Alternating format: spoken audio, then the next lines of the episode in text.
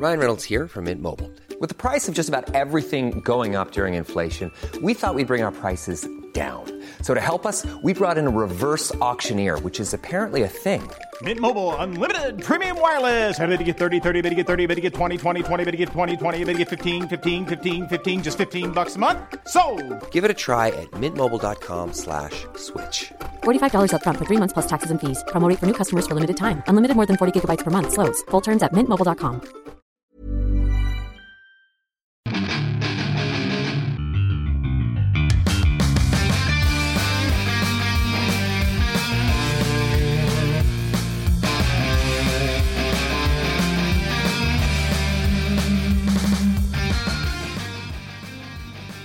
Y bienvenidos nuevamente a otro podcast de Fuera del Control. Siempre aquí atentos a todas las noticias, a todo lo que pasa en el mundo de los videojuegos, del cine, de cómic. No, no es cierto, no nos crean. Tenemos cosas más importantes, pero sí estamos atentos de las cosas relevantes del medio. Escucho ruido. Es el señor del pan. Aunque no lo crean, en mi calle llega el señor del pan, pero no con el panadero con el pan, no. Viene con la canción de esta Alicia Villarreal. Ándale, Ale- sí. Esa es La del ya. castaño, sí. Ándale. Patrocínanos. Sí, patrocinen, suéltate aquí unas 15 barras de pan, por favor, de la panadería que sea. Nunca he comprado panes de ahí, ¿me crees? Ah, yo sí, varias veces, güey. Por eso siguen pasando, güey. verdes, eh, pues, o sea, los escucho y quiero salir, pero digo, no, no, no. Sí, ahorita no salgo y compro 15 barras y aparte pido así de que en, la, en una aplicación de que, este, 4 litros de leche, ¿no? Semidescremada light. ya no de la normal, de la semidescremada light. No hay que abusar. Sí, claro. Oye, pero, pero, pero, o sea, digo, yo sé que es tema aparte, pero ya tiene un buen rato que estas panaderías como que locales, más aquí de la zona, pues salen con su camioncito, su carrito, su Sí. combi, con su lote de panes vendiendo de casa en casa y pues es negocio. Claro, sí. Y es pan tradicional, no es como que déjame voy a Soriana porque se me antojó. Ve, voy a la pastelería, no sé qué, voy a panadería, no sé qué tal. No, sino que ya pasan con su vehículo y sacan así los diferentes platos recién horneados del día de hoy. Qué Está muy chulada. eh. Memo, eso no está en Japón, güey. No, eso, es- eso no está en Japón. Sí, ¿verdad? está No creo. A lo mejor eh, si hay este así como tipo Rappi Uber, ¿no? Que, que te lleven las cosas ahí, pero que venga el panecillo paseando por todas las calles de tu colonia, no creo. ¿Quién sabe? No, con la música, de- todo, pero es, pero, bueno, creo que los, bueno, a mí, a mí no me toca los sábados, pero casi todos los días, todos, todos, todos los días, Sí. escucho la canción entre 7 y 8 de la noche, está pasando el carrito pasando, y es como que, ¡ah! esa pinche tentación de casi diaria. Y ahorita con el frito. Oh. Ah, hablando de frito, mira. Tenemos aquí con este artefacto mamador que solamente puede ver rojo. Ah, sí, sí, mira, mira. En la copa de El vino para que. ¿Para qué? ¿Para El que lo oxigene más o qué? ¿O Por las o ¿Qué mamadas. mamadoría es esa? Es una mamadoría de oxigenación que, que no sirve para pura verga. Nomás por comprar pendejadas. No, no, la boca ahí para ponerle a la botella para que se oxigene según ah, ya. Es que es una, es una para oxigenar. No, bueno, eh, digo, no es comercial, pero por si lo quieren buscar en Amazon, es un aparatito que es completo. Que es lo puedes cargar por medio de computadora corriente y por este, lo que es USB, que es para sacar el corcho. Sacas el corcho y ya, ya, ya viste el aparatito después, me, digo, me, me rodo. De, de, de, de- ay, se nota que extrañamos al gordo, al gordo. Pero, y tiene varios editamentos, unos para oxigenar, o sea, la, la mamastration que viste ahorita, que- Sí. que de, de mamadors. Y la otra es para taparlo, Ajá. hacerle 15, bombeo de 15 segundos, 15 veces más bien, para sacar el oxígeno, para que no se, no se, no, no- no se oxide. Ah, no mames. Mamático. Sí, cosas de mamador que solamente uno de 41, próximamente 42 años, el buen mega de mamador, pues, pues para hacerle honor al nombre, el mamador, ma- ma- mamadogs. No te Mamadogs. pases. ya es mucho. Oye, Entonces, ¿y, cómo, sí. y, y- y- y cómo va la tarea? No, oye, espérate. Es una, es una mentada de madre el este Ender Lilies. ¿Por? Güey, llevo 15 horas de juego. Ah, de que está largo. Ya, ya. Güey, me, me acaban de salir como cuatro escenarios extras y yo así que, güey, ¿qué pedo con esto? O sea, nomás estaba explorando porque sabía que me faltaba un papelito para leer o lo que les había comentado de que es como Ah, muy Dark Souls. sí, sí, las sí. historias y se, van empatando y todo eso. Y de repente me salieron cuatro escenarios y dije, güey, ¿qué pedo con esto? Y checo, a ver, ¿cuántas horas llevo? 15 horas de juego. Y dije, güey, no te pases de lanza. Y todavía tengo huecos. Digo, para los que no, no lo han jugado, para que tengan una idea, porque yo sé que lo van a cobrar porque es recomendación de un podcast pasado. Entonces es una doble recomendación y que el señor Rodo se compromete a buscarlo y jugarlo, a ver si está en Xbox Game Pass, Ah, para que caray. lo disfrute también. Pero si termin si completas todo lo que hay escondido en un mapa, aparece de color café. Si no, se mantiene en color azul, cosas que no había en otros juegos. Ajá. Entonces, ya como que es un plus de que dices, ok, ya creo que más o menos voy bien. Pero de repente veo que me salen cuatro escenarios diferentes de que cuatro edificios, cuatro... o sea, si yo pensé que las catacumbas ya era lo más bajo que podía llegar, no, hay todavía algo extra en las catacumbas. Y dices, como que hay algo más abajo y más oscuro que eso. Y sí, sí lo hay. Y luego de repente, dependiendo de los aditamentos que vas obteniendo de jefes, Ujú. yo de que, pues yo según aquí, y lo comento porque no lo he hecho, de que según yo aquí, tengo que buscar algo que me ayude a volar, como para llegar a una altura y de repente otros agarro un aditamento que no necesito volar, Ajá. pero es como que una, uno, dos, tres, un cuart, una cuarta habilidad, a- a- a- además del double jump, porque eso ya es clásico en estos juegos Ujú. más otra habilidad, más esta, para poder tre- este, llegar a una altura todavía más considerable y buscar ahí qué hay escondido. Es... Me encanta ese pinche juego. O sea, no, o sea, yo sé que Ender Lilies ya salió en 2021 y, bueno, no, no corrijo porque no estoy muy seguro. Porque según yo sí había salido en enero de 2021, pero después hubo gente que me dijo, hey, güey, pero es que esa cosa pues, yo la conseguí, pero hasta junio de 2021. Y dije, pues habrá tenido un retraso o algo, pero yo tengo mucho en la mente enero 2021 con ese juego. Ok. Pero les aseguro, si ustedes disfrutaron un chingo Metroid Dread, pero un putazo, este juego los, lo, va a lo van a disfrutar como no tienen idea, señores. Como no tienen idea. Es un pinche juegazo. O sea, de, de esa última noticia, inclusive Rodo, pues por andar hablando de esas cosas de profetas, de que, mira, güey, vendieron arriba del millón de unidades, ya sea Ah, ya. físico, digital, lo que sea. O sea, un título de esos, millón de unidades, y no es, no es un Metroid Dread. El Metroid Dread había conseguido como 800 mil y muy probablemente ya esté próximo a subir el, el millón en menos del de, el año y medio de lo que había salido.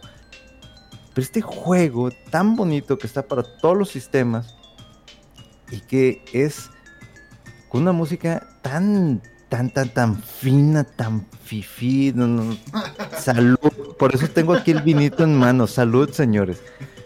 Es una chulada de juego. O sea, si ustedes son como yo y que lo compraron, pero no lo abrieron el título, que para conservarlo, güey, nos vamos a morir.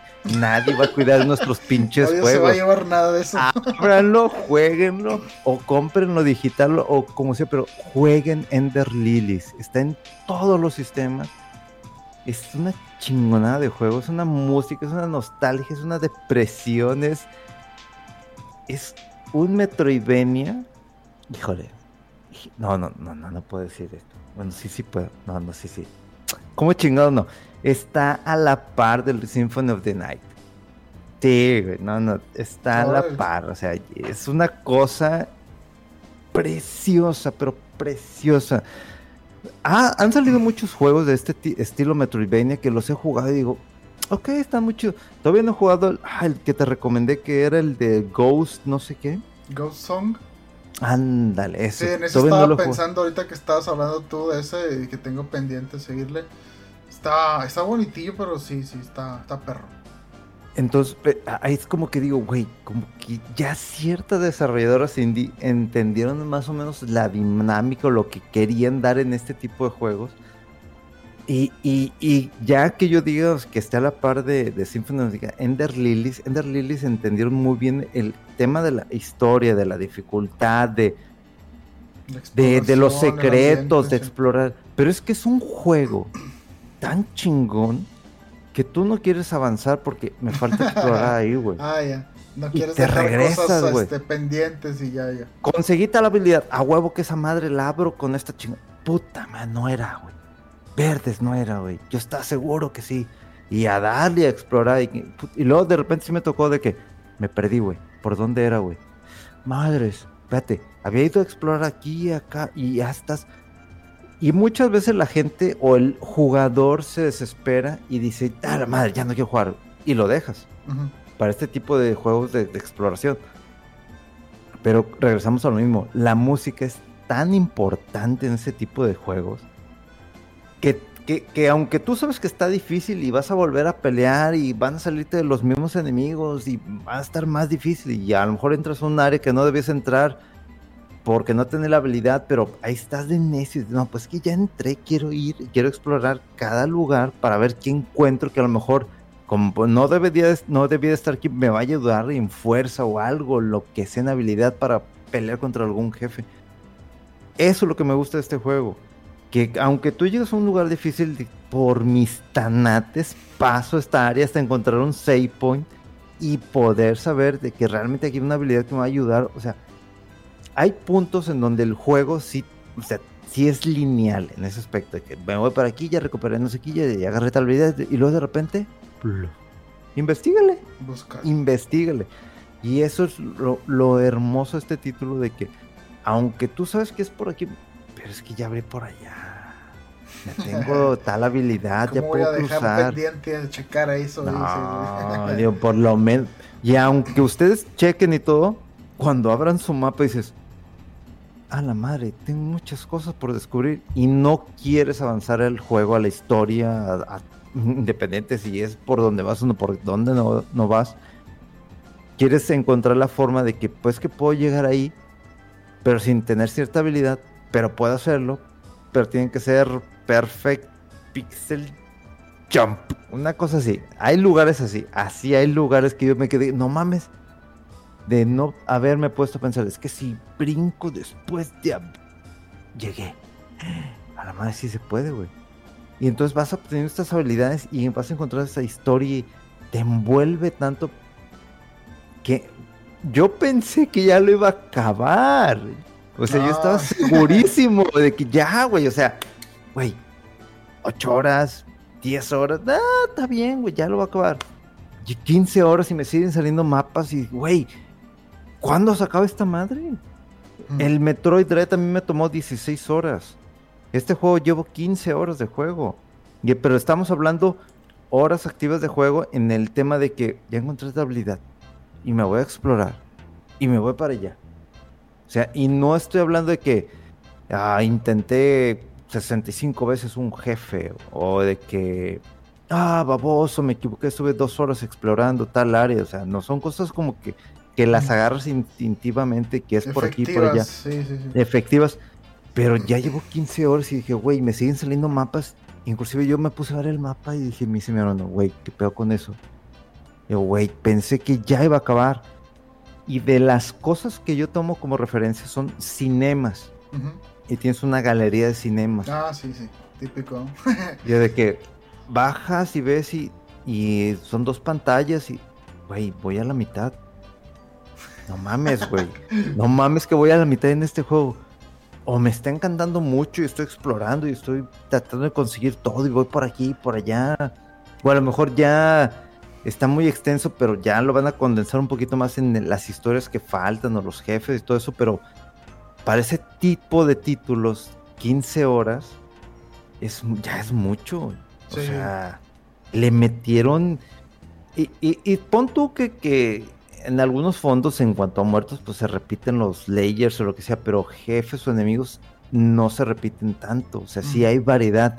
Que si este, catacumbas, que si un castillo, que si en la parte inicial, que si en un bosque, que si en área de hielo, área de agua, o sea, sí hay variedad y hay cierta dificultad. Entonces, lo que yo pensé de que, nah, ya ahorita lo acabo y ahorita el domingo ya estoy iniciando este The Legend of Zelda y la madre, no, güey, no. Entonces, me preocupa. Sí me preocupa porque pues es otro de los temas que van a salir más adelante aquí en el podcast, pero Oh, no pensé que esta tarea parecía que ya estaba más fácil, pero hace cuenta que venía un, un DLC adicional de tarea que, no, no, lo vi venir. No, lo, vi venir. No, para nada, Rodo. Pero mira, lo bueno es que estás bien atrapado en el juego, entonces le vas a seguir. Creo que no hay riesgo ya de que te distraigas con otra cosa, esperemos. Entonces vas haciendo la tarea, pero te está tomando más tiempo de lo que esperabas. Pero pues qué chido que te sigue gustando el, juego, ¿no? Eh, fíjate, yo eh, seguí jugando y terminé el Hi-Fi Rush. Eh, mm. y ya ves que habíamos comentado por ahí que, que según decía gente que, duraba 6 horas. ¿De dónde? O sea, bueno, yo, yo pues lo estaba jugando en normal. Y pues no es así de que me estuviera muriendo mucho ni eh, o sea, sí está explorando los niveles, pero no hay así de que demasiados caminos o demasiadas cosas que explorar. Entonces, si de repente llega, veía algo, ah, pues aquí no, todavía no hay nada que hacer o así, pues me, seguía por donde tenía que ir. Eh, lo terminé y según el contador ahí del Xbox me tomó 16 horas. Oh, lo madre. No está mal. Este. Nada mal. Y, y después que se termine el juego, se te, revelan pues que, ya tienes una habilidad para, para abrir unas puertas que antes las, las veías y no las podías abrir, ¿no? Pues da la impresión que, que, que si te metes o encuentras todas las puertas y resuelves lo que hay ahí, algo distinto va a pasar. Eh, pues dije, voy a ver qué onda, voy a buscar una eh, porque ya me las había topado, pero pues es en el juego normal, pero dije, mira, te puedes regresar. Y me topé una y la abrí y son como que unos mini retos así, tipo los de Bayonetta o Devil May Cry, creo que también los tiene. De que son como que portales aparte y te dice, por ejemplo, ah, este, tienes 3 segundos para matar estos 15 enemigos, pero el chiste está que si estás en el aire el tiempo no corre, ¿no? O usa no sé qué, tantos ataques o esas cosas. Eh, de ese tipo son los retos. Hice oro nada más y pasé la etapa.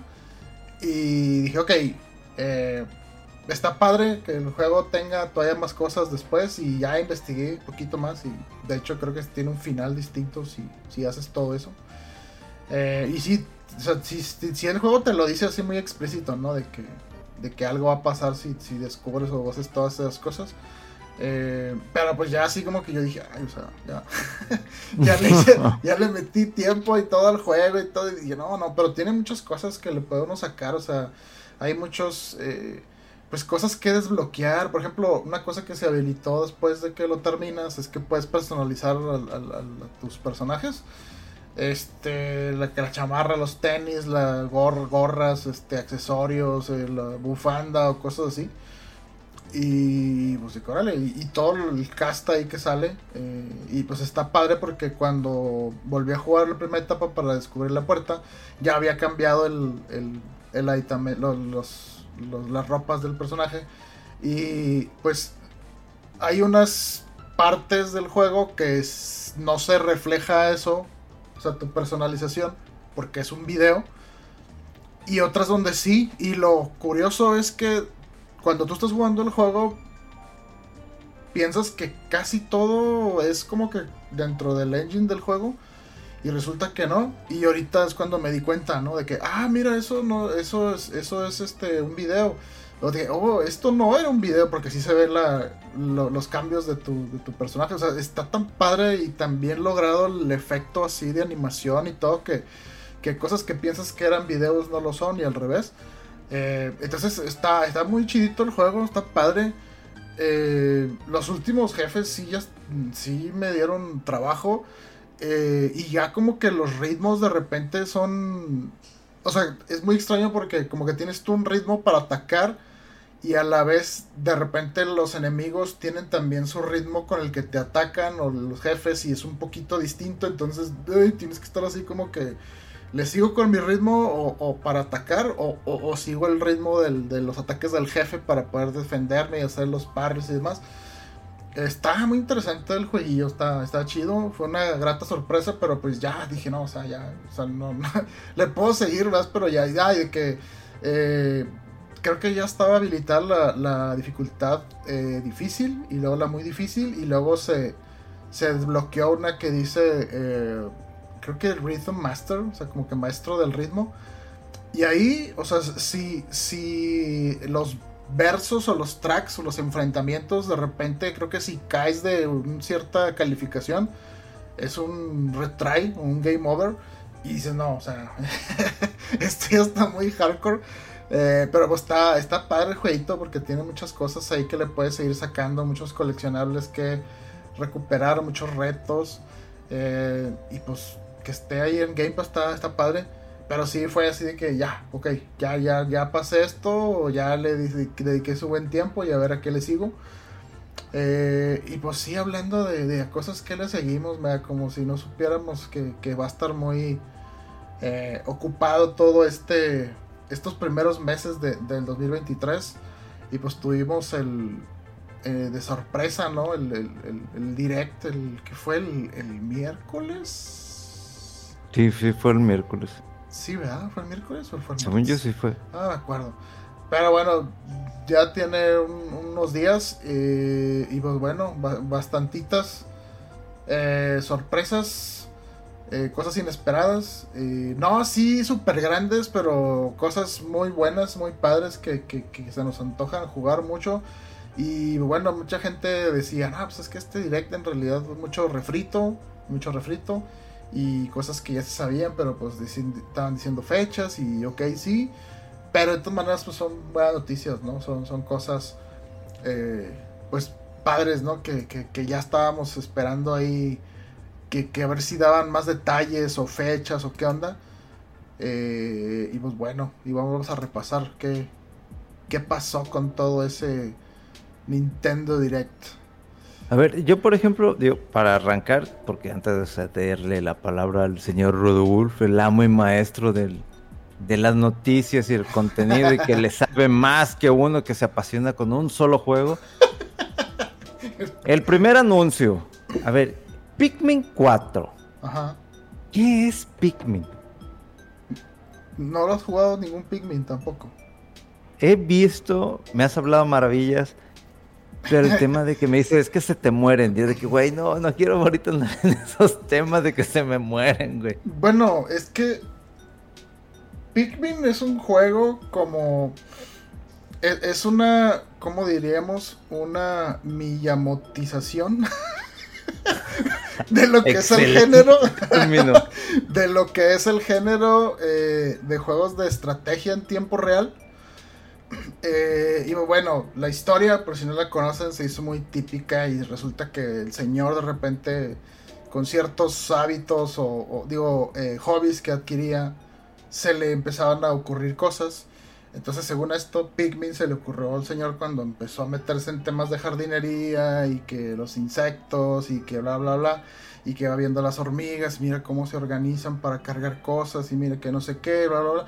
Entonces, eh, pues es, es, Pikmin es un juego de, estrategia, digamos, en tiempo real contra la computadora, pero tiene elementos de exploración, eh, tiene eh, pues peleas, ¿no? Contra la computadora y es contra el ambiente, no, no es así como digamos, lo que puede pensar uno típicamente de estos juegos de, de, no sé, Age o StarCraft, que, en general es una base contra otra. Eh, aquí es un poquito más, está más diseñado como si fuera un juego de plataformas o de, exploración, donde tú empiezas en una parte y vas este, abriendo el mapa, vas explorando, vas, eh, jalando recursos. Entonces los Pikmin por si no, no sabías o no es pues se supone que son como unas criaturas que salen de las plantas o de flores. Entonces tú lo que haces es que llevas uno al, encuentras uno y lo llevas a un como nido y cuando encuentra criaturas que también se llevan al nido o, o, este hay miel eh, un néctar eh, lo absorben lo usan y evolucionan tantito entonces todos los Pikmin son eh, sustituibles, o sea, siguen saliendo y nomás es que los farmes, ¿no? que, cultives más. Entonces, no, es así de que sí, se mueren. Y, es que en el trailer, o sea, mucha gente ha escuchado que dice, es que no, es que no soporto oír el grito de cuando se muere, porque se, se ve como muy, trágico, así como... Y, y se ve luego, luego que sale así el fantasmita, ¿no? De que se muere. Pero, pues, no sé, o sea, pensando en cosas así de la naturaleza y las plantas y todo, pues ya ves cómo son que, las plantas pululan y sale una ramita y sale otra y todo. Entonces, este, está, está muy padre, eh, pero sí, o sea, son unos juegos muy bonitos, como que tienen una cosa extraña porque en general se piensa en los juegos de estrategia en tiempo real que son como que muy estresantes, porque no se detiene el tiempo. Pero aquí, digamos, tienes, no sé, cierto tiempo para hacer algunas tareas y si no pasa el día y puedes volver a, otro día, eh, intentar ir más allá, eh, ver más territorio. Eh, pero son juegos como que en, una parte relajantes, están bonitos, están bien hechos, están tiernos, muy creativos, muy padres. y sí, o sea te causa una angustia extraña de que vas tú con todo tu ejército de pigmins, ay, que hay en esta cueva y no sé qué, de repente, pum, pum, así la música y se ve una criatura así grande y nomás de repente, me acuerdo mucho en el, creo que no recuerdo si era el 2, que sale como si fuera una, como el pico de una eh, garza o cigüeña, ¿no? Así sale del, del suelo y nomás de repente, y agarra así como a 3, 10 pigmen y y se muere. Y tú no. Este, pero, o sea, se nota así como cierto. Eh, como salvajismo, ¿no? Así del reino animal, pero pues a nivel así. Eh, de insectos y chiquito y, y, tierno y en juego, pero está muy padre, está muy, está muy bien hechos estos juegos. Eh, y bueno, por lo general, a mí me da la impresión que siempre los anteriores, porque son como que criaturas. Eh, o sea, los Pikmin son los, los, monitos, ¿no? Esos, eh, ya sea rojo, amarillo, eh, azul. pero tú juegas con los, em, los astronautas, que se supone que en el primero llega el batillo, se le descompone. Anda explorando planetas y creo que se le descompone la nave o algo así. Y llega y empieza a buscar ahí, pues para ver qué onda con las, con las piezas y qué puede hacer para regresar a su planeta, encuentra un pigmin. Entonces los pigmin son esos monitos. Entonces tú, tú digamos que controlas por órdenes a los pigmin, pero usando al Olimar se llama el del primero, los demás no me acuerdo, era uno Louis y después metieron más, eh, Brittany y no sé qué otros monitos. Eh, y, y, bueno, eh, siempre se sentía como si... Eh, eh, eh, hubo, hubo, había artefactos humanos en otros planetas, pero así como que no sabías por qué. O sea, era interesante porque me acuerdo, creo que en uno, eh, o sea, se encontraba, por ejemplo, no sé, una pila creo que decía incluso Duracell o algo así. Y, digamos que el, Olimar, tu personaje, decía, me encontré este tótem de energía y no sé qué, como que daba su versión de lo que pensaba que eran todos estos artefactos humanos, pero uno que lo ve dice, pues una pila, ¿no? Pero también eh, con frutas y muchas cosas, eh, pero nunca había mucho indicio de que estuvieras en un lugar eh, que hubiera sido habitado por humanos. Y eso fue lo diferente en este tráiler de Pikmin 4, que se ve ya, o sea, se ven bancas, se ven casas, se ven bicicletas. Entonces dices, o sea, que ya están en un lugar más como que la Tierra o están en un lugar que ya estuvo habitado por humanos. Eh, no sé, o sea, la verdad es que están muy padres estos juegos de Pikmin. Y bueno, sí, ahorita lo único que se puede jugar es el 3 en Switch, creo. Porque el 1 y el 2 eh, fueron de GameCube. Después tuvieron sus versiones de Wii. Eh, y hasta ahí. Pero sí, el 3 es el único que está disponible para Switch. Porque también fue de Wii U. Pero pues tuvo soporte en, Switch. Eh, y bueno, pues no tienen una historia así muy...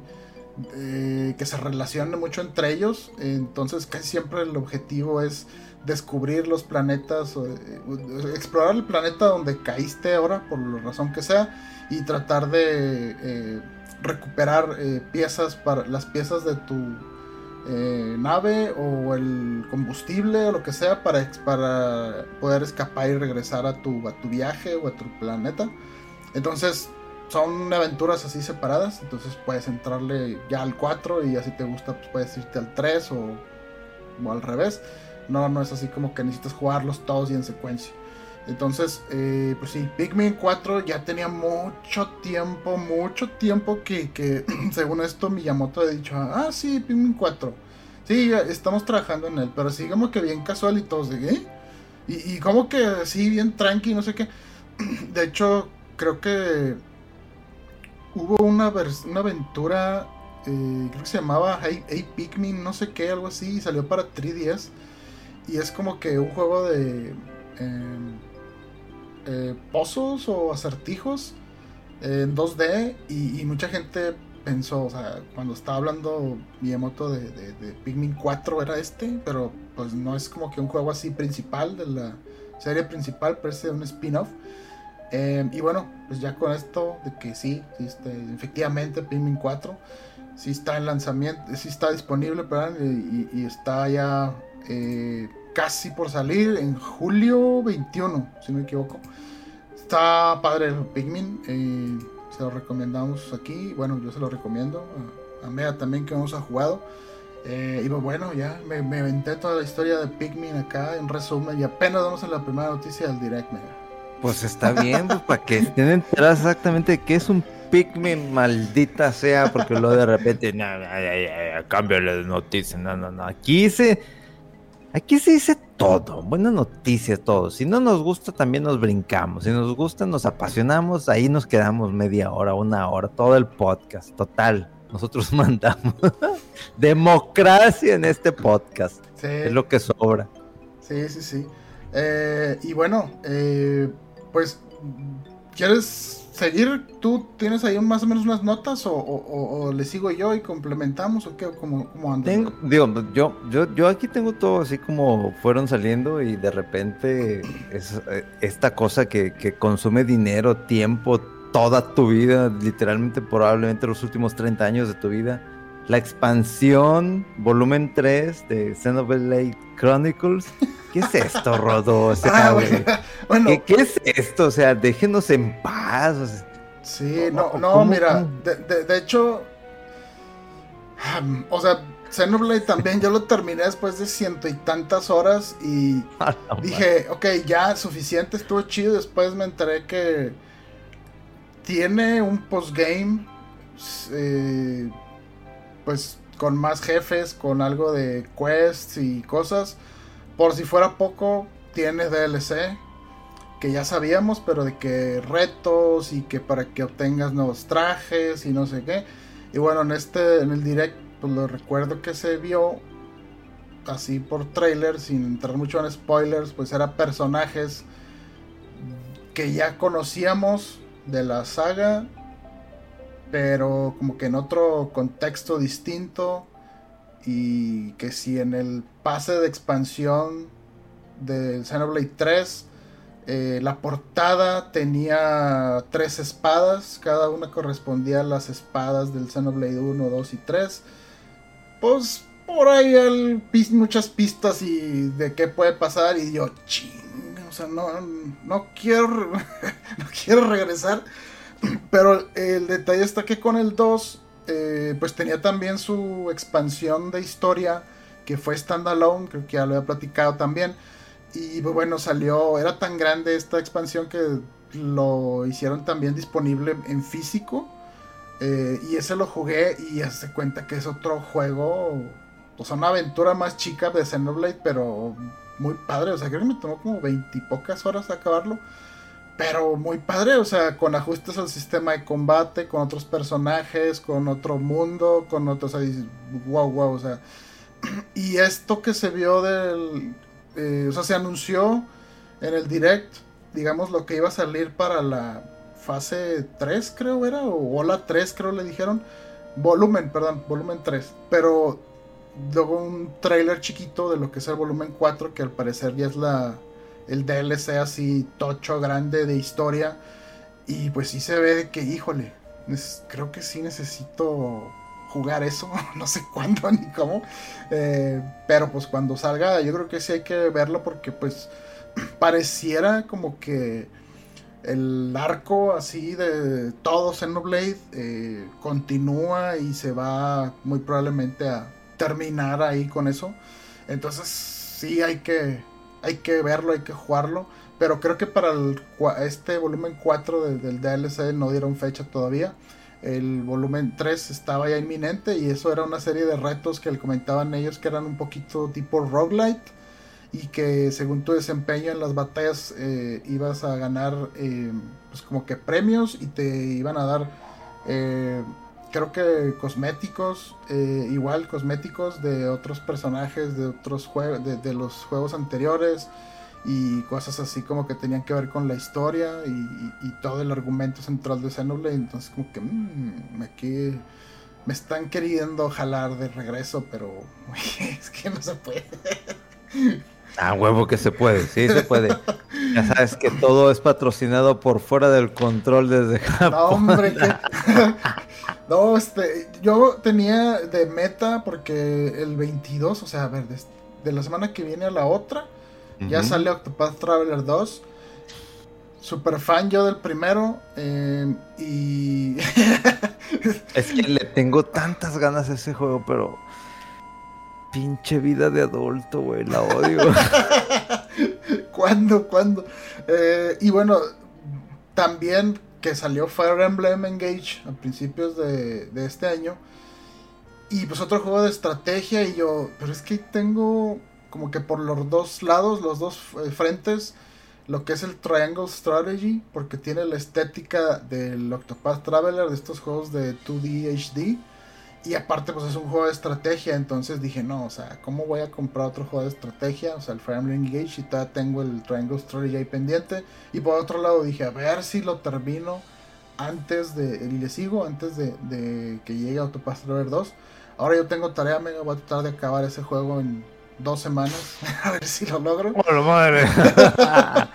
Eh, yo creo que sí, me, me, quiero dedicar, pero sí, de hecho jugué nada más una batalla batalla. Y creo que son como que una batalla por capítulo. Y tengo entendido que son como 15 o algo así. Y apenas voy en el 7 o algo así. Entonces, pero sí está, está larguito el juego. O sea, para, para lo que es, es un juego que. Y luego deja tú. O sea, está como. Como el Fire Emblem Three Houses o esos juegos que claramente hay partes donde tienen decisiones y te va mostrando el juego, ah, este es el camino que seguiste y se ve claramente aquí, por tu decisión, se fue para acá la historia. Y ahí se queda la ramita huérfana, ¿no? De que no seguiste. Y así que, híjole, como que se te mm. antojará jugarlo dos, tres veces un juego pero es mucho. Mm. pero sí está, está interesante el juego, está padre y pues bueno, Era más por eh, traer a colación eso de los juegos pendientes y que no nos dejan checar las otras cosas. Y ya que hubo el anuncio ahí del DLC del Xenoblade. Pero sigamos, Mega, sigamos, que si no nos van a dar aquí dos horas o tres. Sí, porque hay que porque vamos empezando, pero porque son títulos importantes. Otro anuncio fue uno de Samba de Amingo Pare. Eso así como que más como de timing, de música. Me recordó al Boost and Group de PlayStation, donde puedes customizar a tu personaje y hacer la música y, que atínale ahí con el botoncito, que, en el círculo entre la bolita, que no sé qué, ¿no? Entonces, se ve entretenido, pero pues es para pasar el rato, ¿no?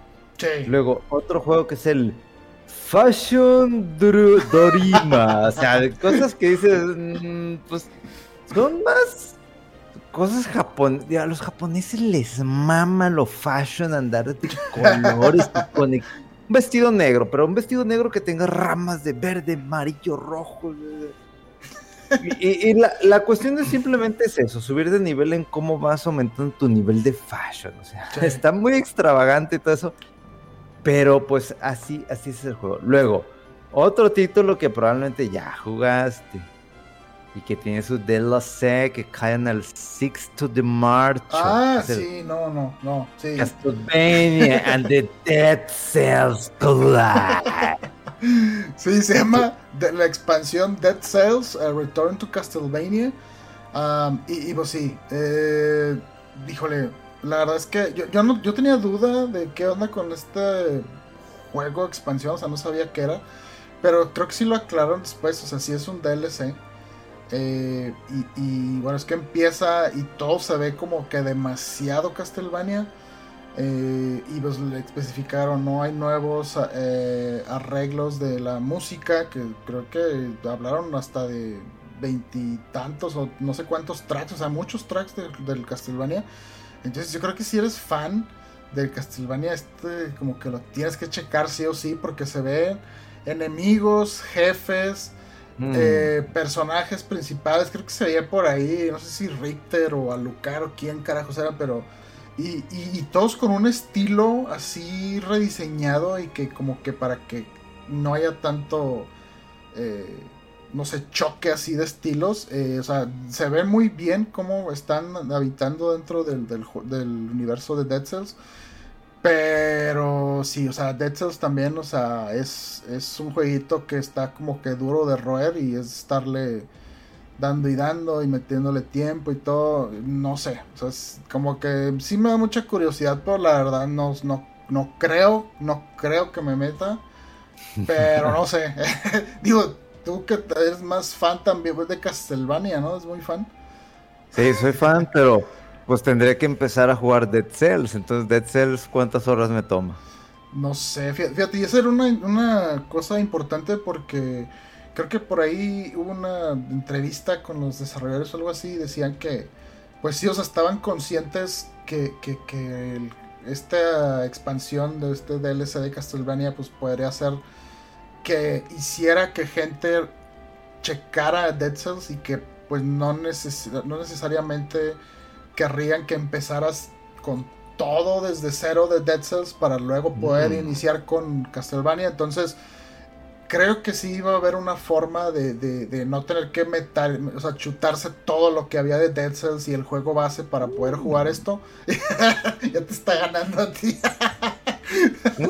Mm, inteligente estrategia. Sí, ¿eh? pues sí, sí, es que, es que luego, ¿cómo le haces? Y yo lo que comenté es que, o sea, sé que este juego de tuvo eh, DLC, eh, pero eran como que nuevas zonas, porque el juego estaba estructurado que empezabas en una parte, en un hub, en un área, y digamos que siempre llegabas a una final pero podías irte por caminos distintos en medio. Entonces el DLC, curiosamente, eran nuevas zonas en medio, ¿no? Del juego.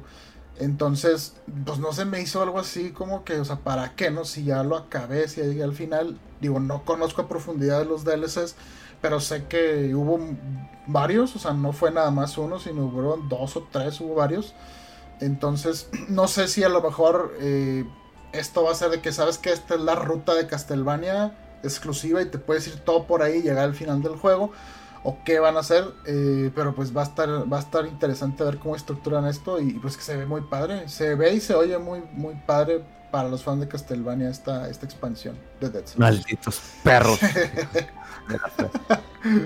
Fíjate que otro de los anuncios fue Tron Identity, que sale el 11 de abril en 2023, obviamente en este pinche año, pero es como que más historia, no, no, no mostraron mucho en cuanto al gameplay. Luego, otro de los juegos, este sí me, yo soy fanático de Capcom, pero no tenía ni puta idea de que existía este juego y que era una remasterización o que lo traían de como por, pero Ghost Trick Phantom Detective.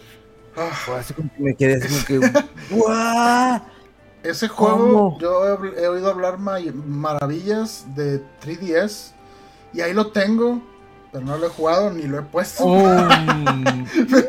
Pero fue así de... Más tareas y yo me No, estaba no, no, quejando, no, ¿cuál tarea? No, ahí sigue el- ahí en el backlog. No, o sea, este es un juego que, digo, qué chido que pueda estar disponible para más gente y los que son fans que lo puedan revivir en esta versión HD. O sea, es un port en HD o un remaster, póngale. eh, y aparte, pues, port, porque pues, son estos juegos de 3DS que usaban las dos pantallitas. Eh, pero ahí lo tengo, el original. eh, pero pues no, no tengo intención, obviamente, de entrarle a este HD porque ahí tengo, el, ahí tengo el original todavía y ni lo he puesto. Pero sé que los que lo han jugado dicen que es muy bueno. O sea, es un juego como tipo. al- al- no recuerdo quién lo dijo y dijo, se me, se me va a ir, como que hubiera estado padre darle crédito. Pero vi en Twitter alguien que dijo, es que esto es como si fuera eh, el- el- las películas estas de Final Destination. Pero puedes intervenir o hacer cosas para que eventualmente la persona que va a morir se salve. Eh, de algo así se trata, o sea, tú eres como que un detective que medio puede ir a andar viendo qué va a pasar o cómo se va a morir alguien y puedes hacer cosas para tratar de que no mueran. Eh, se, ve, se, ve, se ve muy novedoso y está muy bonito y al parecer está muy bien escrito y está muy simpático el juego. Eh, pues hay que, hay que checarlo porque muchos los, los que ya lo han jugado dicen que está muy bien el juego y tanto así que lo tengo, pero no lo he jugado y ahí está. Pero y en este diré cuando salió también muchos, oh, qué bueno que sale y que no sé qué, pero pues sí, lamentablemente no tengo más referencia de eso más que sé que es bueno el juego. Luego otro anuncio después de este fue el... Este me llamó la atención porque es del Level 5, que se llama Decapolis. Es un Ah. estilo RPG, pero Sí. los... Ya es que tengo un poquito que empecé a jugar el... Ay, este... Mm, El juego de- que te dije que compré que era de Atlus, que es el... es- Soul Hackers. Ah, sí, ajá. Me dio, me dio esa sensación, pero es un RPG como que se ve como que muy bonito, como que, digo, los títulos de Level 5 hasta ahorita a mí no me han decepcionado, pero obviamente pues lo único que, que puedo hablar en ese aspecto han sido desde lo que fue, ah, este juego que era de estu- bueno, que tenía las características de Studio Ghibli. Ah, Nino Kuni. Ándale. Y de ahí ya no he jugado los otros títulos que, que nomás salieron como en DS o que eran de... de- Los de Yokai Watch. Esos, ándale. Y había otro aparte, que eran como que de detectives. ¿o no? Professor Layton, ajá. Esos, güey.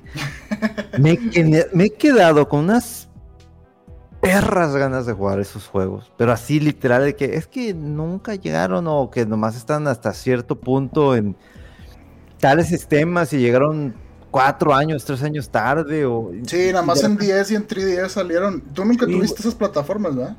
No, Sí. yo no era, yo, yo, yo no era pobre, yo era estudiante del TEC, güey, que, que comía latas de atún todas las semanas, pero pues tú y Memo, pues Ay, que pasta y este lasaña cada día. Y, pero ahorita, con su vino, No, ahorita de aditamentos pues, mamadores. responsabilidades de, de, de que el refrendo, el pinche carro y la madre, ya con eso te chingan dos, tres juegos. Com- cómprate, cómprate ahorita un 3DS mega que están como en 6 mil pesos el más barato.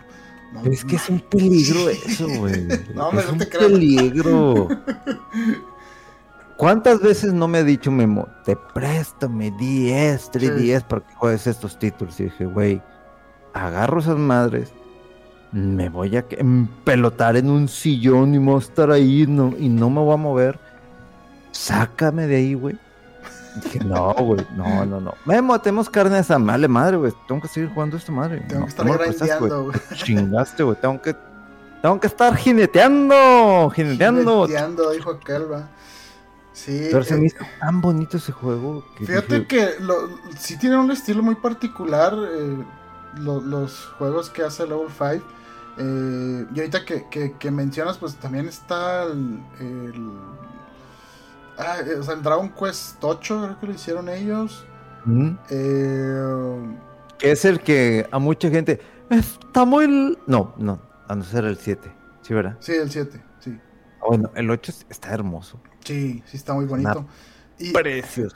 Y de hecho, en, el, en este direct tuvo, si no me equivoco, 3 o 4 juegos de level 5 entre ellos que dices el Decapolis y yo también, o sea, desde que empezó el trailer así como que dices, pues ¿qué es esto? Parece un juego como que de investigación, eh, pero tiene un estilo así como, como muy simpático, infantil, pero a la vez así como intrigante, bonito. Y luego nada más se ven unas partes que como que hay batallas así de RPG y dije, ay, híjole, ya con esto ya, ya están agarrando. 200 este, horas de juego, gameplay, ya, güey, vale, este madre, aquí está todo tu pinche año. Sí, y bueno, de este juego no dijeron nada más que un tráiler así, pues un poquito extendido, ¿no? Me parece que andas investigando, hablan de policías corruptos, o como que tu, trabajo es identificar esos policías corruptos, pero te metes como que en una simulación. No sé qué, rollo, pero se, ve muy interesante este juego. Y nada más dijeron que iba a salir este año, ¿verdad? Pero no, dieron mucho más detalles. Y lo curioso es que el trailer, o sea, estaba completamente en japonés, ¿no? Eh, para variar, digo, ya ahorita sería ridículo que lo anuncies de que, ay, pues ya nomás va a salir en Japón. No, no, ya libéralo para todo el pinche mundo, ya, ya. ya estamos globalizados, ya no nos anden con jaladas de que este título solo salió en Japón desde 2001 y lo apenas lo vamos a... No, no, ya, güey. Ya, ya. Todo juego que hace se libera en todo el mundo. Sí, y, pues sí, sobre todo porque salió en el, en el Nintendo Direct de, América, ¿no? Y de Europa y todo, entonces pues sí, va a salir en todos lados. Eh, otro de los juegos de Level 5 eh, fue el del que dijiste que no has jugado ninguno. Y ahí yo nada más he jugado uno solo, los de Professor Layton. Están curiosos, tan bonitos, tan padres, tan interesantes, pero son juegos de acertijos. Y como que tienes que andar de humor, ¿no? Así de, a ver, con estas tablitas, con dos movimientos de esta figura pasa que se haga esta otra y cosas así. Pero está muy padre la narrativa, está muy bien el estilo, la animación de los juegos. Y si no me equivoco, hay como cinco.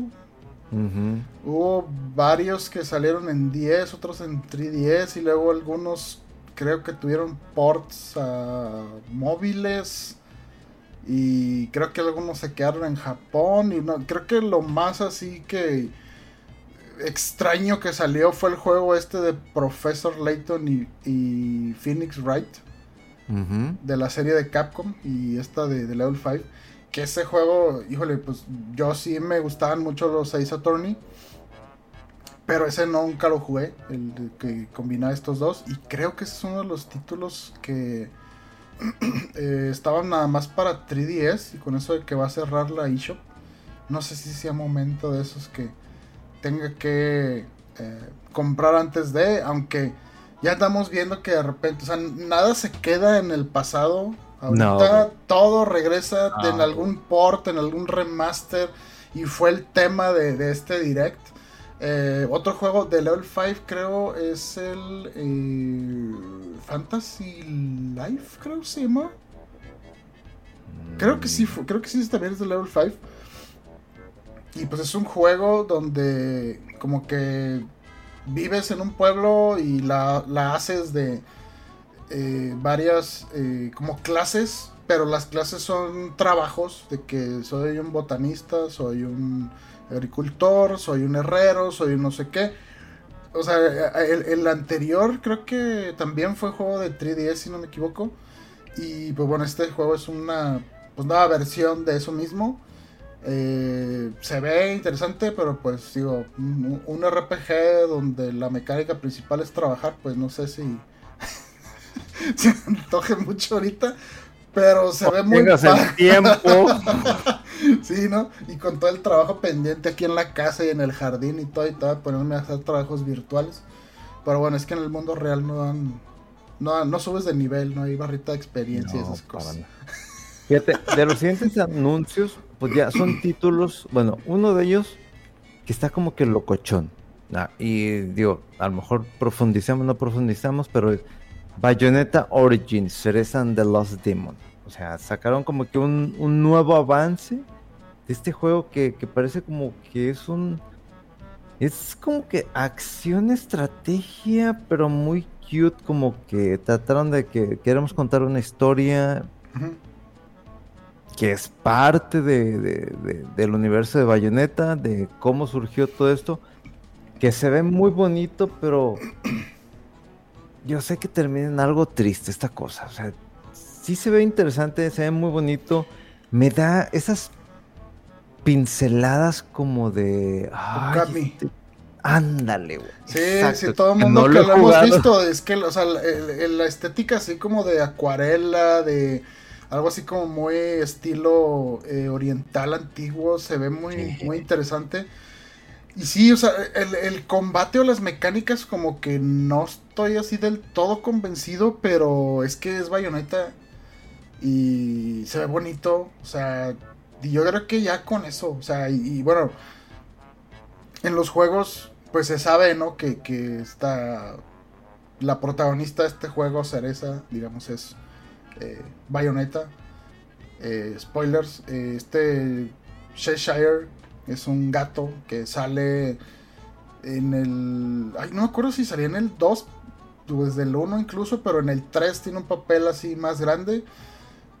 Entonces, pues es interesante ver este como que esta historia, ¿no? De, de Bayonetta así de chiquita, de, de cómo adquiere sus poderes. De hecho, el trailer dice, ¿no? Que Bayonetta no puede atacar, lo único que hace es como que...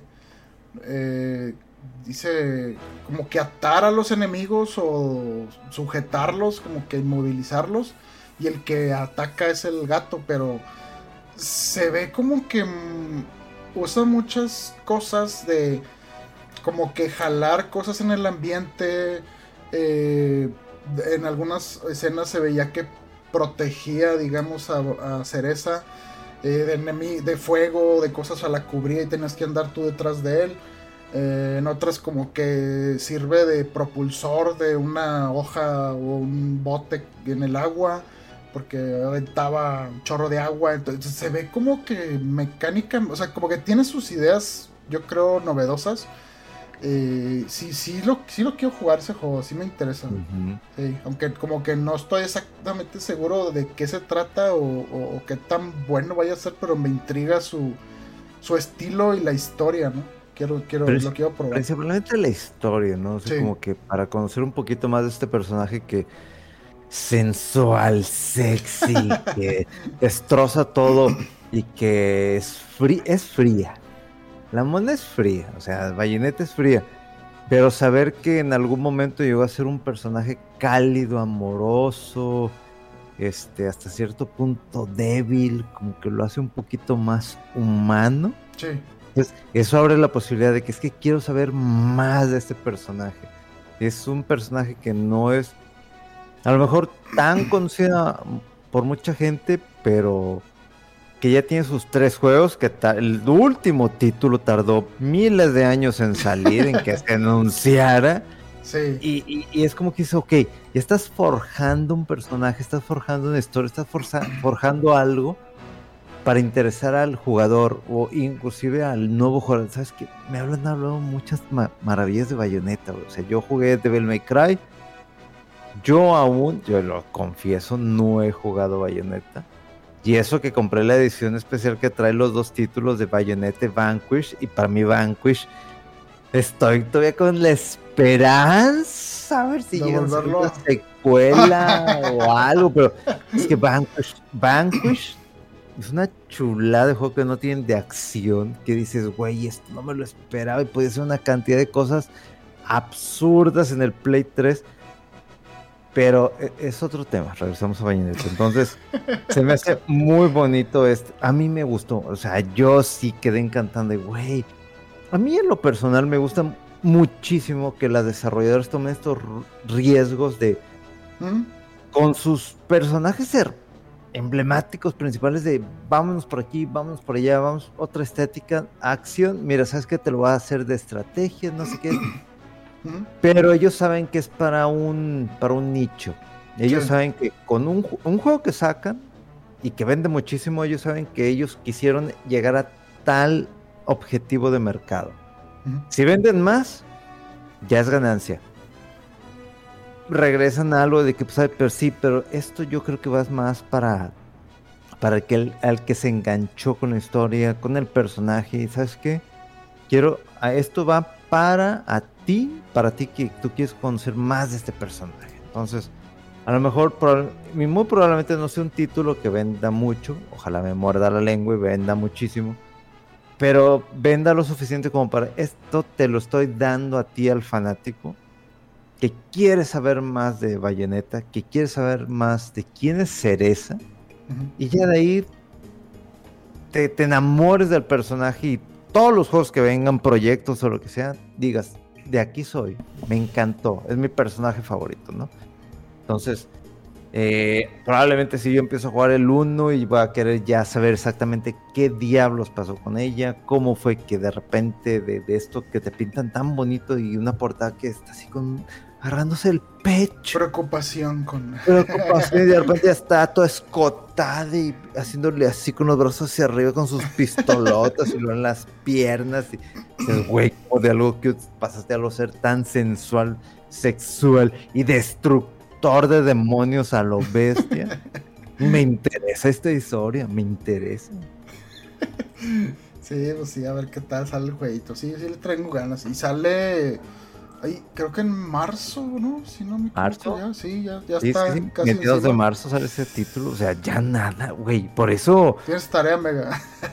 Déjenos respirar tantito, tenemos un backlog, y luego aparte tarea, y luego, de- y luego responsabilidad de adulto. O sea, estoy consciente que nosotros somos los que pagamos los juegos. No hay pedo. Pero tengo un backlog con el Calisto, con el, la remasterización de Dead Space. Pero pues me chingó el refrendo del carro. O sea, ni modo, güey. Se fueron los juegos. O sea, pinche Samuel, haz tu jale, güey. Ya, los, los de Nuevo León no queremos andar pagando tanta pendejada de por sí. Sus niveles de, de- de- de seguridad están bajísimos. O sea, no, güey. No, o sea, no. Pero bueno, ¿Me mueres me tú? brinco. El espíritu de Memo está presente aquí, pero pues ya, ya, ya. Vamos a pasar aquí a los juegos, porque luego de repente aquí me brinco morena y no, no, no. No. Media hora, media hora de podcast, la madre. Otro juego que lanza un DLC que es Splatoon 3. Es un juego que es de los más vendidos de Nintendo pero absurdamente de los más vendidos que no he jugado, pero. ¡Ay! Esas son esas cositas que dices. Ok, me- o sea, no, no, no lo quiero comparar con otras cosas más. Este. Free to play, ya sabemos de qué título estoy hablando, ¿verdad? Pero eh, son más de sal, de odio. Estos son más cute. O sea, a Splatoon 3 sí le entro un poquito más, pero mencionaron una, un DLC que, tú pudiste jugar eh, de, estos títulos y pues que es la expansión referente a Incopolis y un Site Order, pero ¿qué- ¿cuál es la magia de esto? O sea, como para que venda tanto y de repente ahí tengo un DLC que va para primavera de 2023. Pues está extraño. Mira, yo me, me gustó, sobre todo Splatoon, el primero. Lo jugué bastante y ese eh, tenía principalmente un componente más fuerte de multiplayer. O sea, lo que tenía disfrazado de, de un solo jugador era casi como más bien para entrenarte con todas las armas y a la, a la movilidad y qué puedes hacer con cada uno de los ítems y así. Pero eh, extrañamente, eh, también la parte de historia o del single player está muy creativa, está muy padre, muchas cosas, y sobre todo en el 2. eh, metieron muchos jefes y etapas muy creativas, muy padres que hasta, no sé, llegaban yo creo al nivel de, de- de Mario Galaxy, de lo creativo que eran los jefes de algunas etapas. Y bueno, sacaron un DLC de historia del 2 también, y ese sí lo jugué. Y conforme han pasado eh, los, o sea, del Splatoon 1 al 2 y al 3, m- mi, mi tiempo de juego en el multijugador ha sido menos cada vez. De hecho, el 3 casi no lo he jugado mucho el multiplayer. Pero sí he estado jugando el modo de historia. eh, y estaba muy padre. Estaba muy creativo. El detalle está que también, o sea, la parte de multijugador pues, es la que más jala gente, ¿no? Y que está más viva. Y bueno, este, este DLC para el 3 está un poco raro porque parece que o sea, está dividido al menos en dos partes.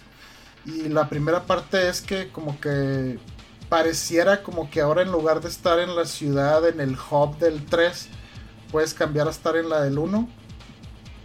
O sea, con su música y los edificios y la ambientación que tenía el 1. O sea, para fans así muy fans del, del- de la serie de Splatoon, ¿no? Desde el 1.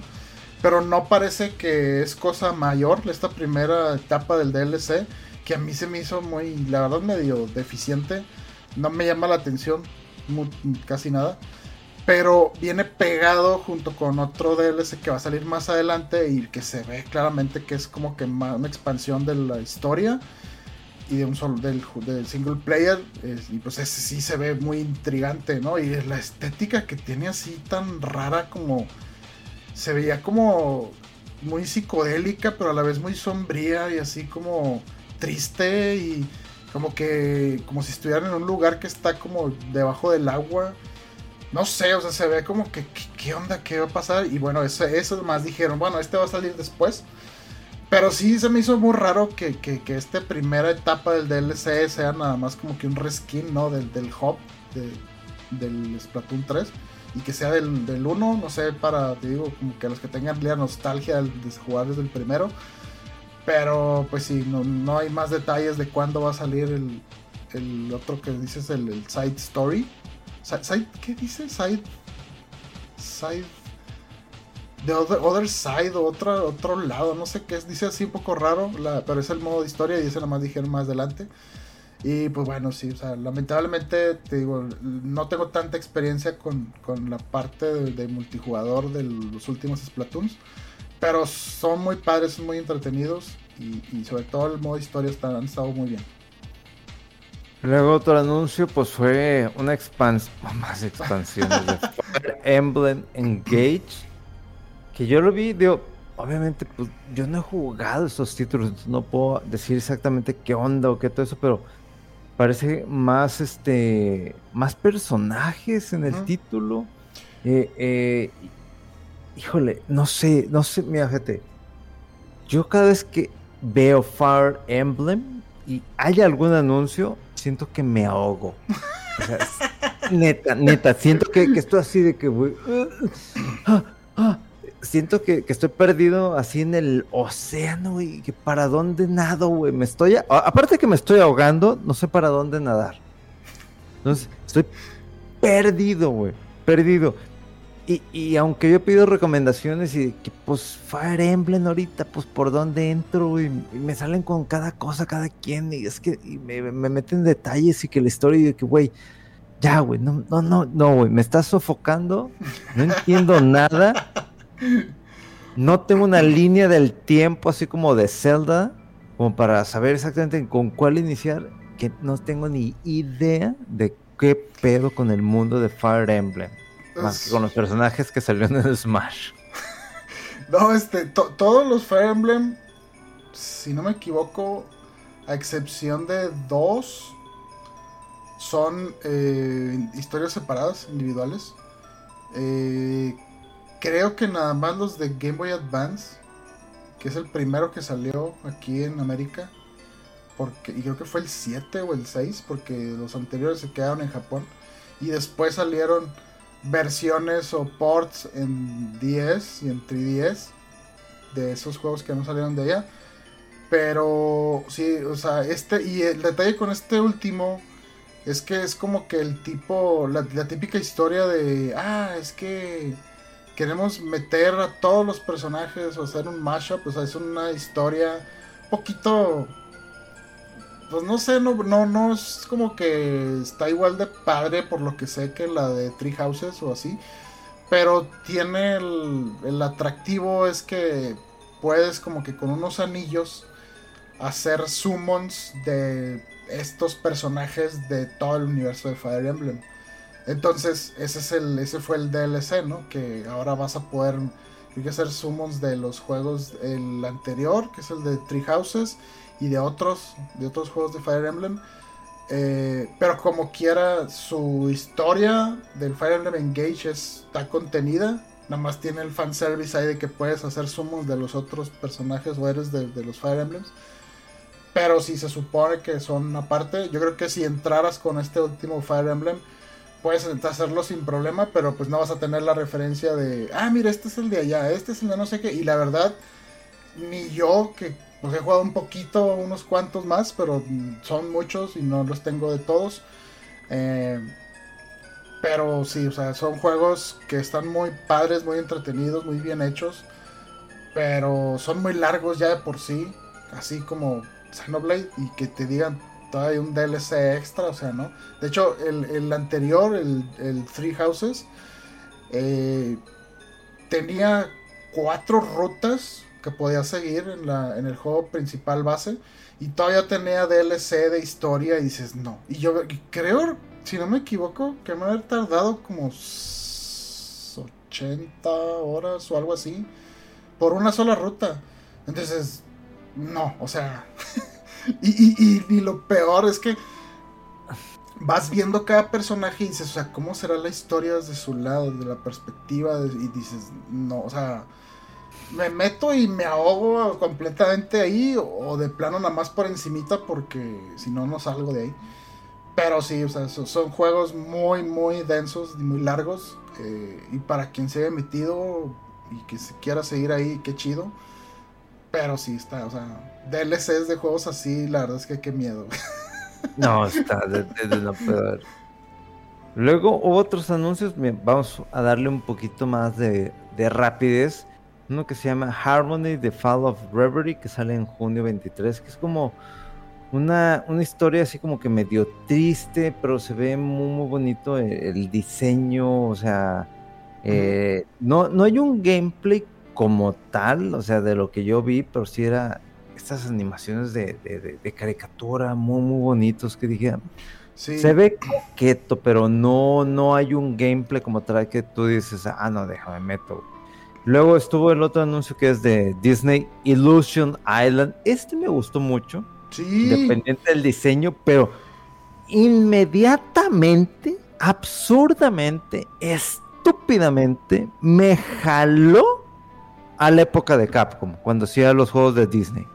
Ah. Así, inmediatamente lo sentí. Dije, ese título es, tengo que jugarlo. Tengo que jugarlo. Y, y a mí, fíjate, me recordó a los Rayman porque tiene el mismo estilo así como de muy a mano una animación y sobre todo de que está muy como alejada la cámara para dar espacio a que haya cuatro jugadores y entre que se ayudan, se estorban.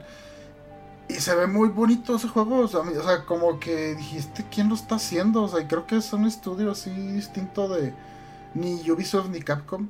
Pero...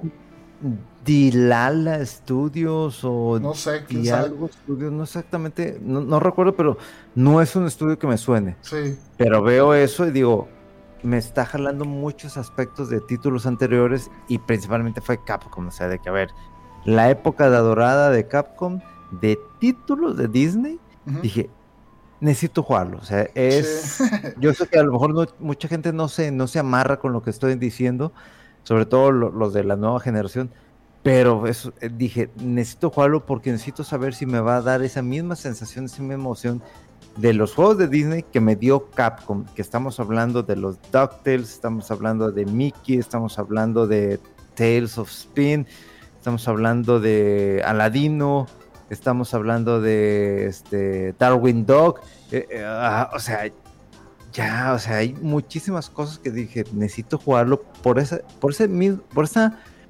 sensación, ese piquete de sensación de la vieja escuela que dije, necesito jugarlo para ver si me va a volver a dar ese, ese dinamismo, esa misma reacción con los eh, antiguos juegos que, que, había hecho Cap. Sí, es que sí se ve un juego, o sea, que tiene mucho cuidado, yo creo, en la animación, en el diseño y sobre todo como que un plataformero así como muy clásico, ¿no? Muy, muy divertido, muy entretenido. Y el hecho de que pueda ser cooperativo también se ve, lo hace que se vea muy, muy bien. Sí, a mí yo, me encantaron los Rayman. Los Rayman, eh, creo que eran Legends y Origins. Y los dos esos estaban muy bonitos y seguro así de que, bueno, ¿por qué no hicieron más? Estaban muy padres y que hasta donde yo sé, pues les fue relativamente bien. Pero bueno, este juego parece así como que un sucesor espiritual de muchas cosas, ¿no? Y sí, a mí también me llama la atención. Sale el 28 de julio.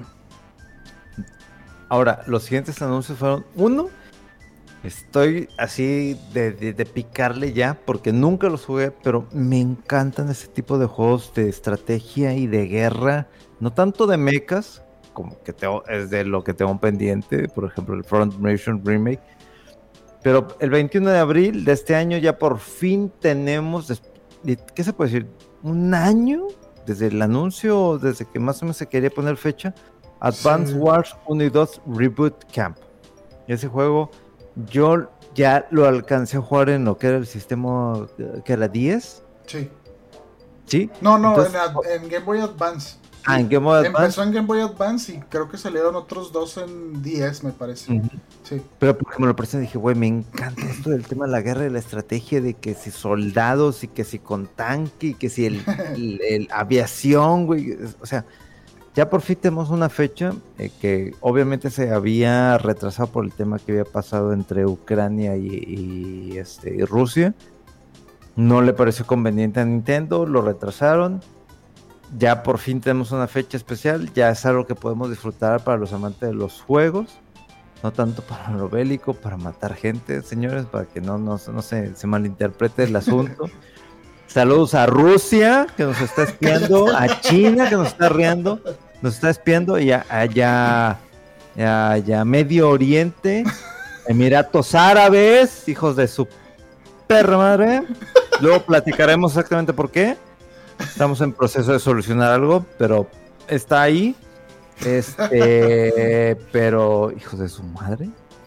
Ese es un título, ya tenemos fecha y una chulada que el Rodo ya está haciendo tarea, que es otro trailer, otro anuncio, un demo que ya está, pero que, da miedo, da miedo este, descargarlo para jugarlo porque no jugaste el uno, pero Octopath Traveler 2 que sale el 24 de febrero, o sea, nada, a nada, Rodo, a nada. ¿Qué pedo? En dos semanas. Pues mira, con el 1 así fue la estrategia muy similar. A semanas antes de que saliera el primero, sacaron un demo que tiene, o sea, son las primeras horas del juego y puedes hacer transferencia del progreso de este demo al juego completo. Entonces es un mega gancho así de, dátelo ya. Eh, pero creo que el, o sea, yo tenía Hey, I'm Ryan Reynolds. At Mint Mobile, we like to do the opposite of what Big Wireless does. They charge you a lot, we charge you a little. So naturally, when they announced they'd be raising their prices due to inflation, we decided to deflate our prices due to not hating you. That's right. We're cutting the price of Mint Unlimited from $30 a month to just $15 a month. Give it a try at mintmobile.com slash switch. $45 upfront for three months plus taxes and fees. Promo for new customers for limited time. Unlimited more than 40 gigabytes per month. Slows. Full terms at mintmobile.com. también juegos pendientes con el primero y no jugué ese demo. Pero claro que cuando salió el juego lo, lo, lo, empecé y todo. Y ahorita estoy en la misma situación. O sea, estoy que me muero de ganas de jugar el juego ese. Pero tengo juegos pendientes ahorita. Y, pues mejor me espero ya tener el, completo, ¿no? Y a ver si me desocupo de lo que tengo ahorita eh, ahí en proceso de terminar. Pero sí está bien chido que salgan estos demos y que puedas transferir el progreso y sobre todo que digan y está disponible ya. Así es que, es que se ve tan, tan hermoso ese juego, pero no he querido meterme por lo mismo de que pinche gobierno de Nuevo León y su refrendo, pero. este... no, es que esté ardido, güey. Pero pues es que dices, güey. ¡Ah, oh, luego salió por ahí.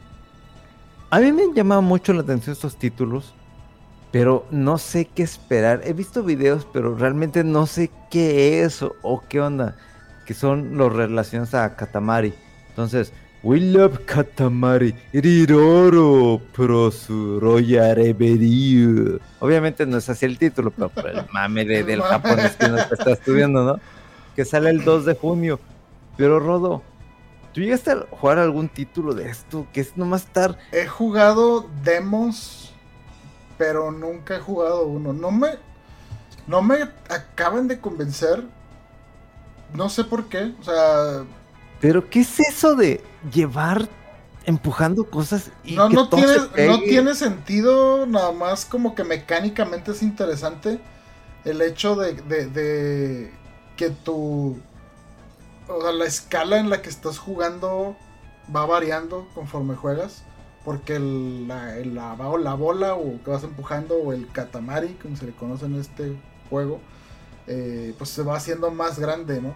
Y, claro, o sea, también entre más grande esté el Katamari, más cosas más grandes se le pueden pegar.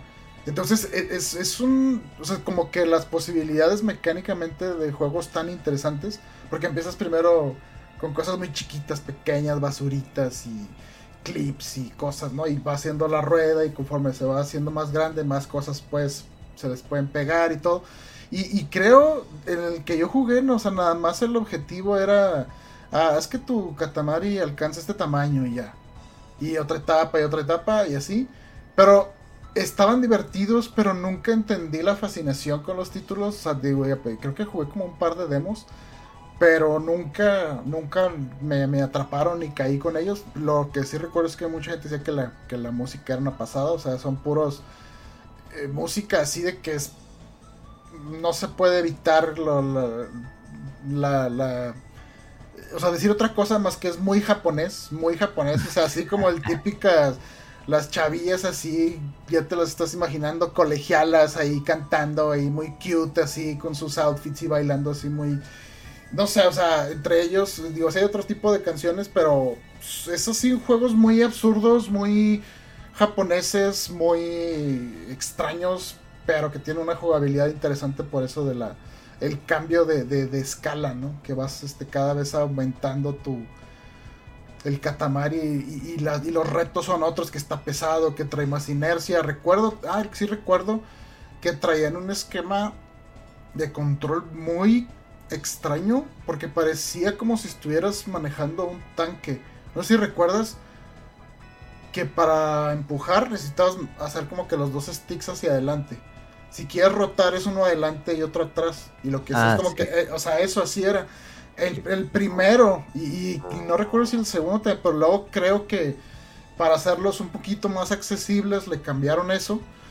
Y ya no sé, o sea, creo que recordar que había muchos puristas que decían, no, es que ya se quita el reto y no sé qué, bla, bla, pero... O sea, tiene sus particularidades el juego y la verdad es que quien los ha jugado y vio este anuncio, pues qué chido que lo tenemos en Switch y no sé qué. Y hay un demo también de este juego ahorita para los que tiene, los que tenemos el Nintendo Switch Online.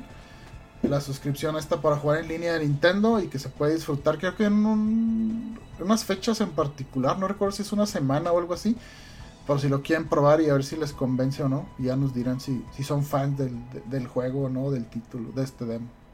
Así es. Lo otro de los anuncios este, wow, sí que estamos profundizando muchísimo en cada uno de ellos, pero este es un RPG que es de los creadores de The Messenger, que está para todos los sistemas, que se llama Sea of Stars y sale el 29 de agosto. Y se ve tan bonito, pero puta, o sea, uno, uno, uno, uno, o sea, pero es que también tiene la, la, la, la, la intervención, la composición musical de Yasunori Mitsuda. Entonces, como que dices, ay, güey, o sea, nomás quiero mencionarlo, pero de repente ves y está muy bien hecho este RPG de los creadores de, de, Messenger. Y, digo, para los que no entiendan quién es Yasunori Mitsuda, pues es Chrono Trigger, es Chrono Cross y también este, la serie de Sino.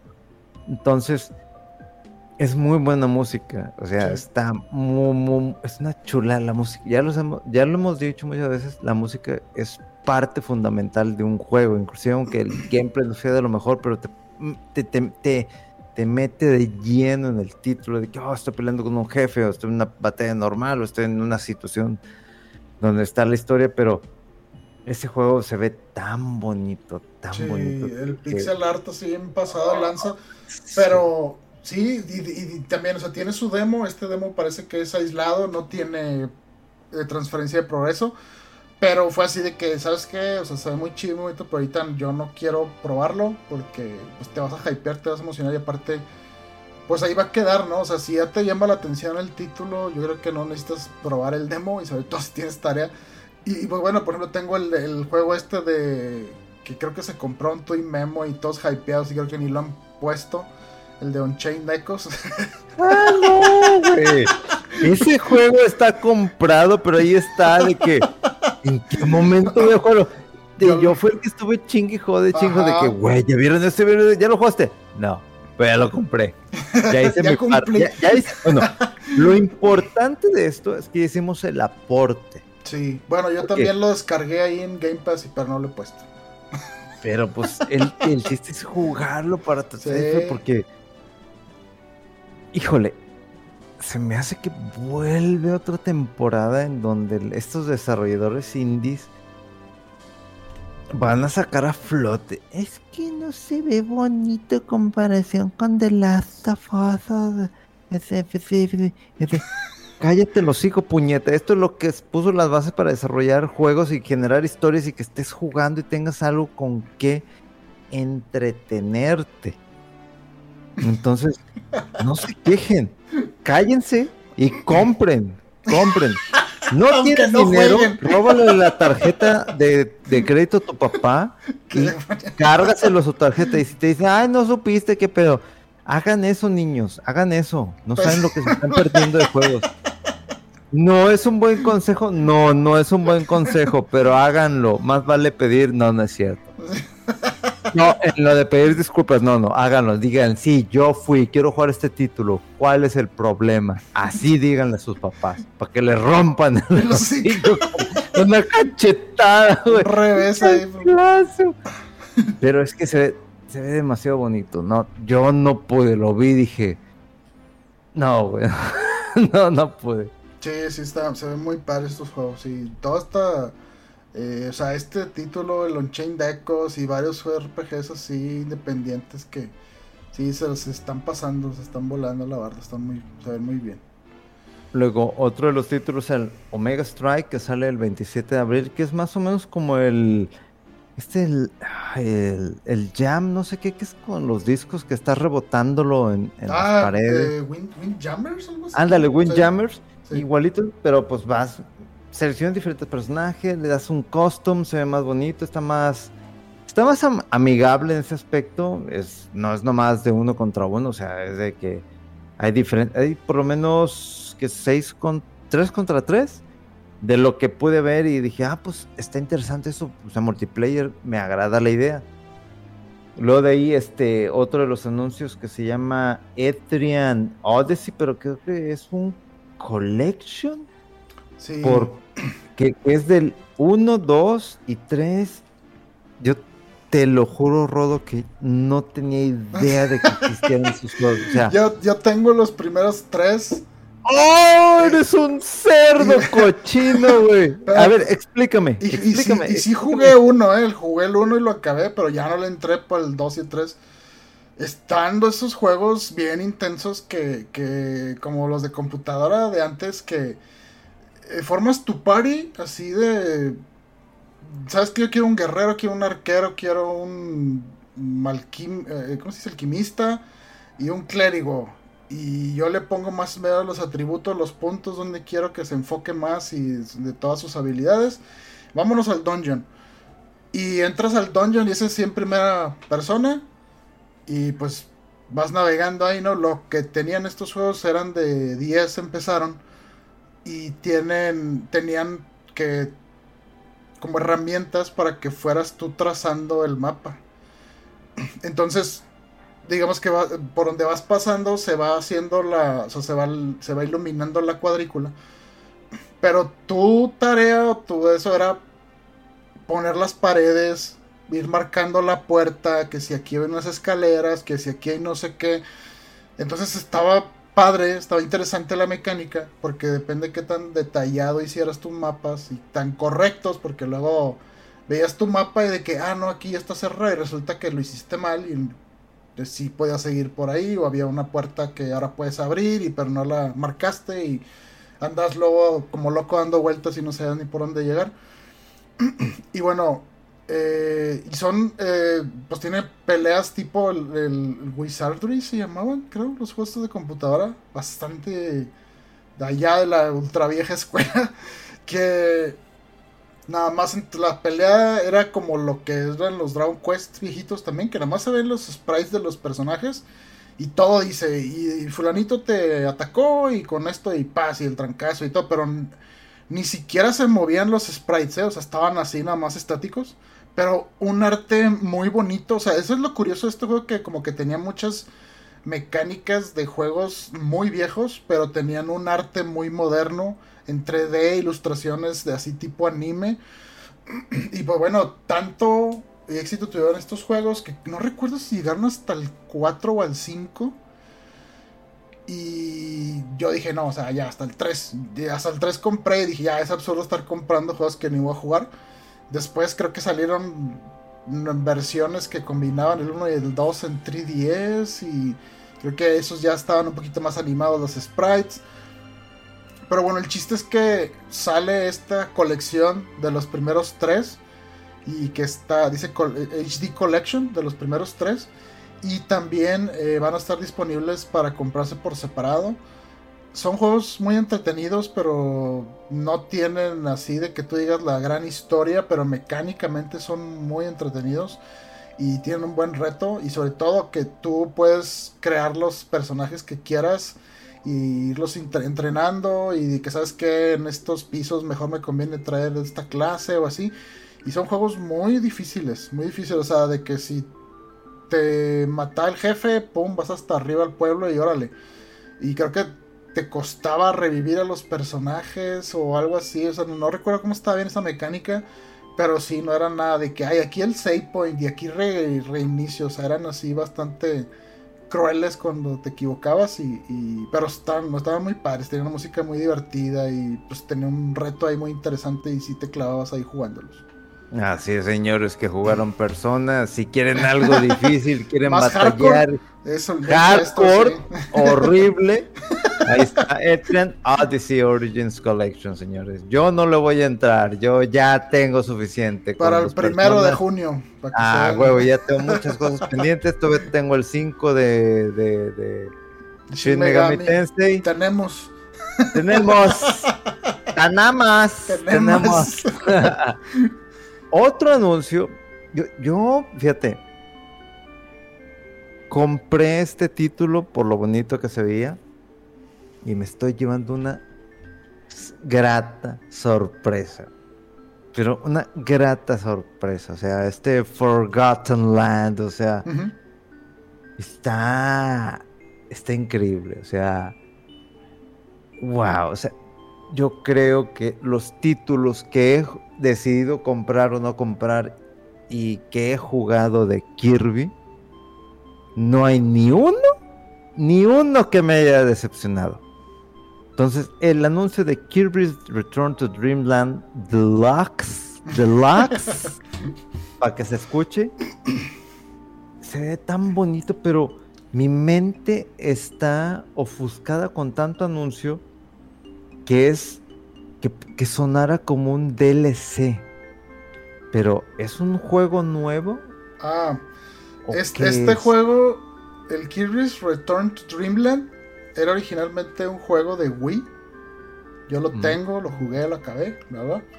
Este Deluxe es el port para Switch y port con una maquilladita porque ahora las gráficas se ven así como si fueran un poquito como que con un cel shading así tranquilo y como que se ve una estética un poco aqua, se ve bonito, pero esto que anunciaron es un side story que viene incluido con este juego. O sea, es como que el gancho ahí para que ya lo jugaste en Wii y te gustó. Y no sabes si lo vas a querer volver a comprar el mismo juego. Ah, pues ahora tiene esta historia también para que, que esta, esta, esta estrategia Nintendo la hizo con el con el Super Mario 3D World que le metió en este port de Switch le metió lo del ay cómo se llama esto es que no me acuerdo cómo se llama pero que era que se veía el trailer donde eh, Bowser y todos otros personajes tenían la- la- el, el traje de gatito y que se veía que estabas en una isla y que Bowser estaba grande y que aventaba fuego en la isla y todo eso. No sé qué. Fury, sí, anda, Ba- Bowser's Fury se llamaba, creo. Sí, ándale, Fury. eso. Es, ese es un también, o sea, es una historia extra, nueva, que viene junto a un juego, o un port de un juego anterior, un gancho ahí adicional. ya lo hizo también con. Bueno, me, se me vienen ahorita a la mente los juegos de. que fueron ports de los de Mario and Luigi. Estos eran de 10 y cuando sacaban las versiones de 3DS se veían un poquito mejor y traía de que la historia de los minions y eh, lo que la historia de quién sabe que, o sea, como que historias extra para que lo vuelvas a comprar este y que no digas, ah, es lo mismo, ¿no? O sea, tiene un contenido adicional. Y en este caso lo que tú mencionas, este juego, este contenido extra se llama Maglor, el epílogo de Maglor, Maglor y dice que es una nueva aventura eh, que tiene más de 20 etapas. eh, y pues mostraron ahí como este maguito así como que va avanzando de nivel y subiendo y le vas eh, mejorando sus habilidades, que de flotar, que de magia, que de elementos y demás. Y pues es como que una aventura extra, ¿no? Entonces eso, eso es este, este DLC que anunciaron. Bueno, no DLC, perdón, este, este contenido nuevo que anunciaron para este juego. Entonces me está diciendo que si yo Ah, sí, si no, no tienes experiencia con el Wii, dátelo. Sí, dátelo. y lo compro, Sí, va a tener dátelo. una mamastrosidad de juego Sí, de atáscate. sí, sí, sí. O sea, es el juego base de Wii más bonito y este Side Story nuevo también. Su madre, o sea. Güey, qué ay, güey, te lo juro que hay veces que siento que, que, que, que estoy perdido. O sea, con, lo, con las cosas que- en las que estoy concentrado de que, que esto quiero jugar, esto quiero jugar y de repente, ay, esto bonito", y de repente, ay, y ya me meto otra vez de lleno, digamos, en Kirby. Que lo último que voy a jugar el, el Super Kirby Star de Super Nintendo que traía todos los pinches. Bueno, ese fue el último Kirby que yo jugué. Y el último que acabo de comprar que fue para Navidad, que Forgotten Land, y que está hermoso y que no llevo avanzado absolutamente nada porque quiero conseguir todas las pinches estrellas de cada uno de los lugares que no sé qué. o sea, y me, hay gente que me dice, güey, es que todavía se pone peor, se pone difícil Ah, la sí. historia. Y de que, ¿cómo un juego de Kirby ponerse difícil? Y yo de repente veo este título y dije, a ver, es contenido adicional, es un nuevo juego, es una cosa mamastrosa en tu casa, así para que te la te la sangolote en la cara. Bueno, si me la vas a sangolotear en la cara, Nintendo, y es algo así enorme que nunca juego, bah, la voy a probar. Sí, Bah, y de hecho- pero la voy a probar. Y de hecho, para que la pruebes, hay un demo, Mm. hay un demo del juego principal, creo que ya ahorita. Y todo este nuevo juego sale también el 24 de febrero, el mismo día que sale Octopath Traveler 2. Pa-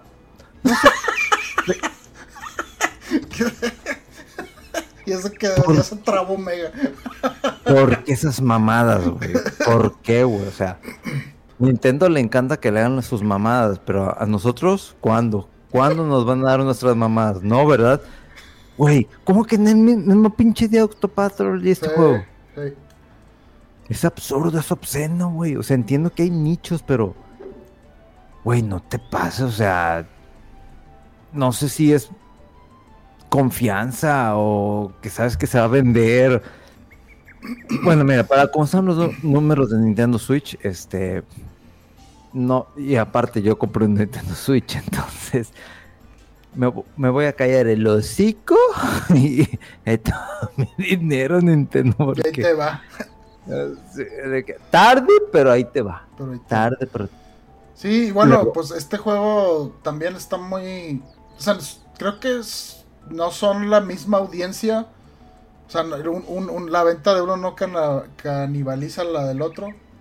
Pero si eres fan de Nintendo y te interesan los dos, pues vas a estar en problemas. Pero yo creo que te vas por uno u otro. Si todavía estás tú con The Forgotten Land, pues a lo mejor le echas más el ojo al Octopath 2. Pero si no has jugado ni el 1, pues a lo mejor te vas primero para el 1. Pero sí, hay, hay que- hay que priorizar ahí. Eh, sí, sí, sí. Y, y- y, bueno, pues eso es, es- es- es- eso es, esa es la cosa, ¿no? Con estos juegos que hay tantos que ya inevitablemente sale uno encima de otro.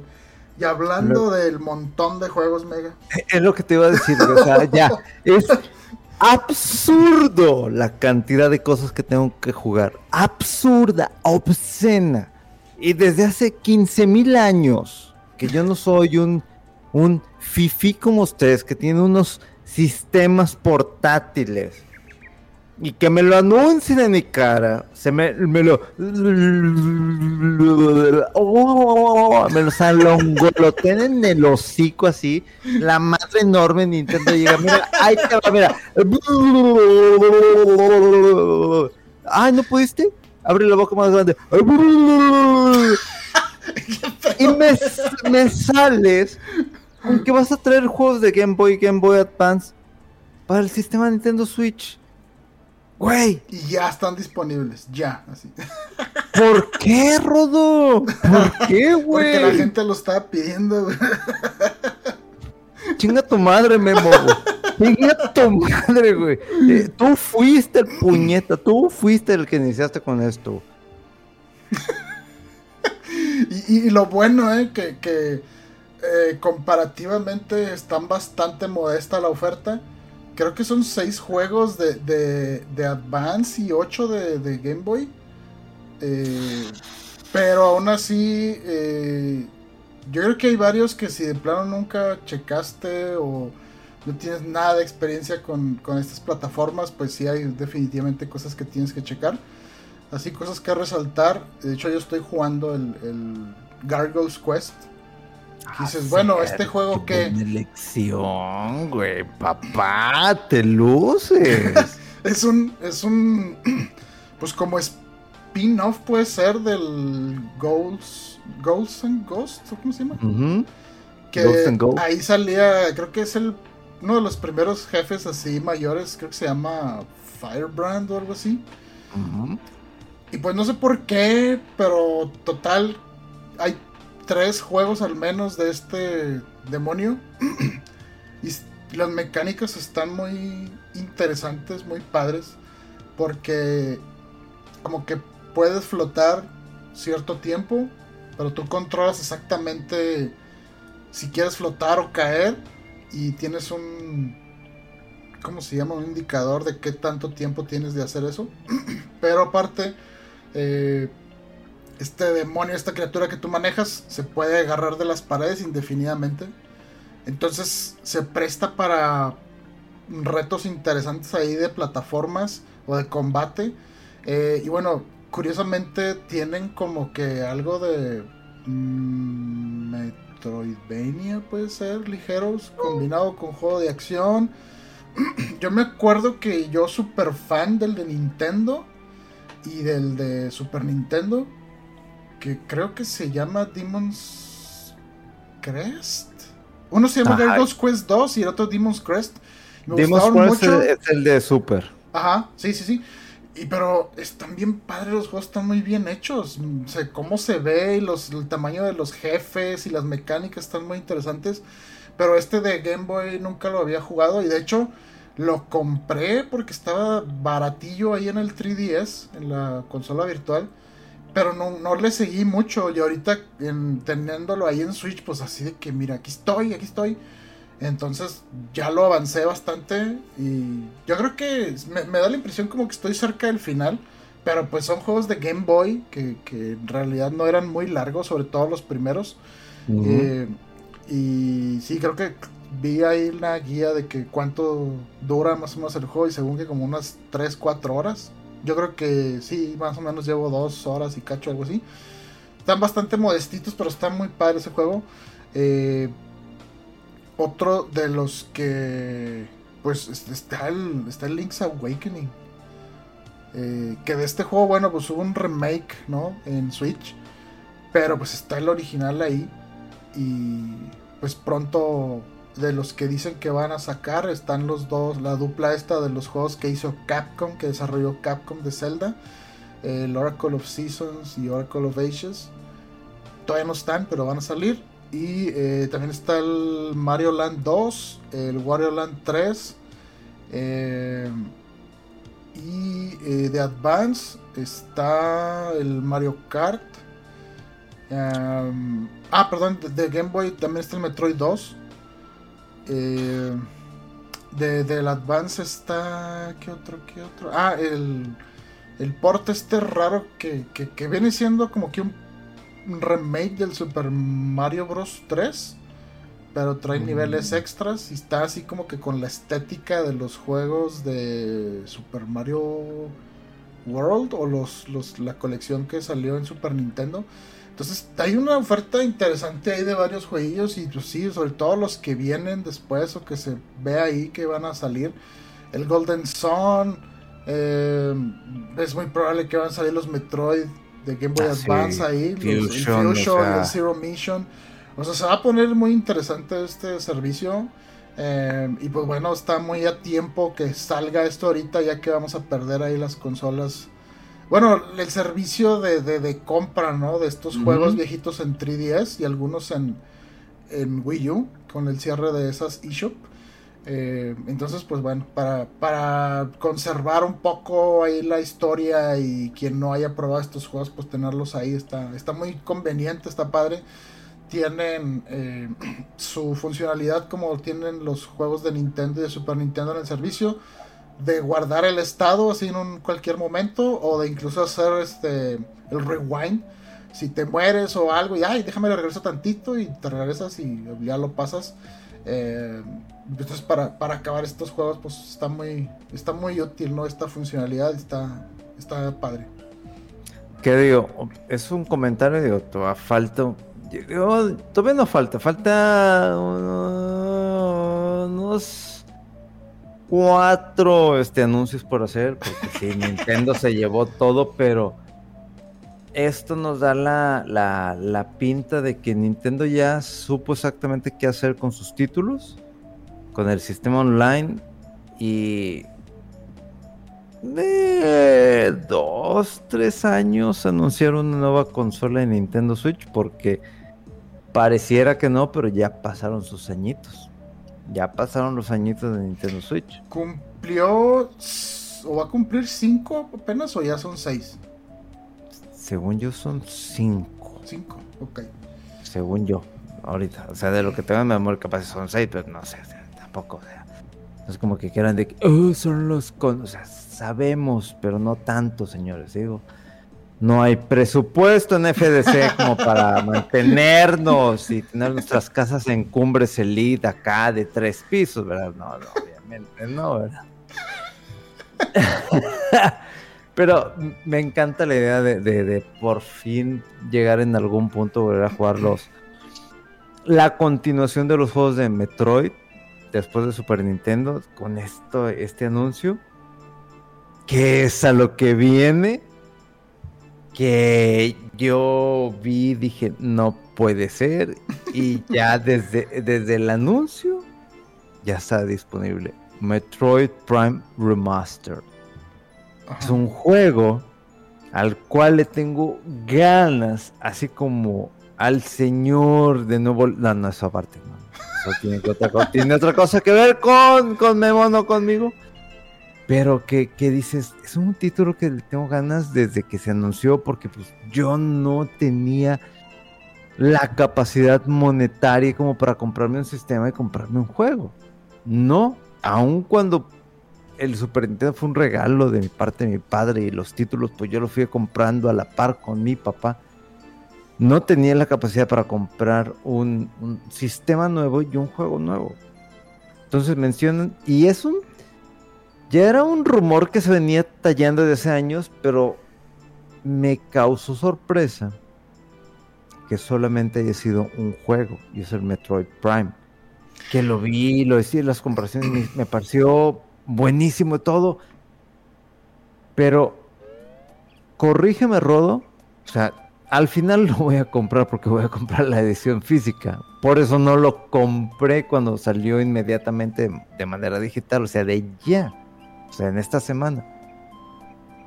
Pero, mil pesos de manera digital se te hace buen, buen, o sea, una, es que no estás hablando de un remake, es un remaster, o sea, es actualización de, de, de, de, ciertas cosas y no completamente del armazón como tal. Este, si me dices, son los tres juegos y es una especie de remasterización o por como lo quieras, lo pago, lo pago inmediatamente. Pero un solo título para estas fechas. A ver, me causa conflicto y probablemente que vamos a llevar un ratito más en el podcast a menos que Rob me diga, cállate mega, y así son las cosas, cállate los hocico, cómpralo digital y cuando salga la versión física, compra. Órale puto, ahí está. Que te valga más el refrendo del gobierno de Nuevo León. Pero con que tengas tu Metroid. Mira, el detalle es que está bien raro porque desde que eh, se reveló eh, el, este, o se confirmó pues este remaster, empieza el video y yo así que, oye, esto se ve como que mejor de lo que yo recuerdo.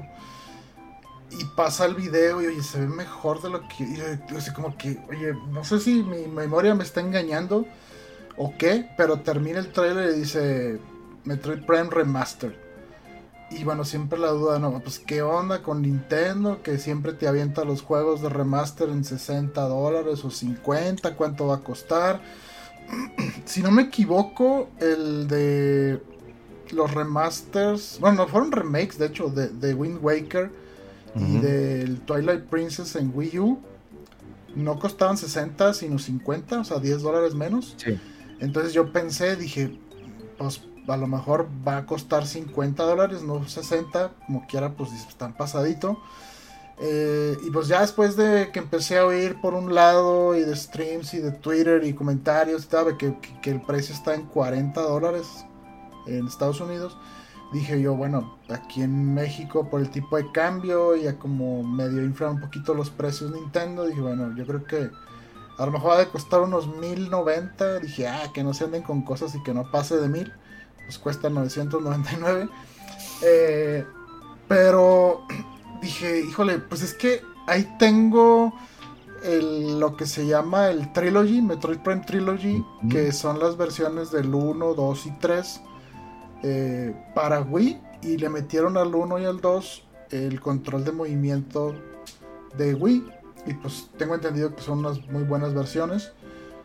Pero no las he jugado. Eh, porque jugué en su momento el, primero y el segundo en GameCube y el tercero en, Wii. Y dije, bueno, pues es un remaster y pues bueno, pues así se ve bien, pero pues no sé, o sea, no sé, a lo mejor lo dejo pasar, o sea, me emociona que esté. Pero empecé a ver luego comparativas de cómo se veía en Switch, digo, en Wii o en GameCube. Y resulta que este juego, aunque diga remaster, no nada más retocaron las texturas, mejoraron geometría en muchas cosas. Eh, enemigos que se veían relativamente con geometría básica, pues ahora tienen más geometría. Eh, e incluso, no sé, la vegetación se ve diferente. Resulta que hay más reflejos, hay más luces, hay física. O sea, yo creo que el término remaster le quedó corto para el trabajo que hicieron. Ajá. Y cuando vi esas comparaciones dije, híjole, se me hace que sí lo quiero jugar. Pero también está la cosa de que como que quisiera la versión física. Pero pues ahorita no está disponible. Eh, Hasta marzo. quién sabe. No, eh, eh, para. Para Estados Unidos eh, es el 22 de febrero, o sea, ya.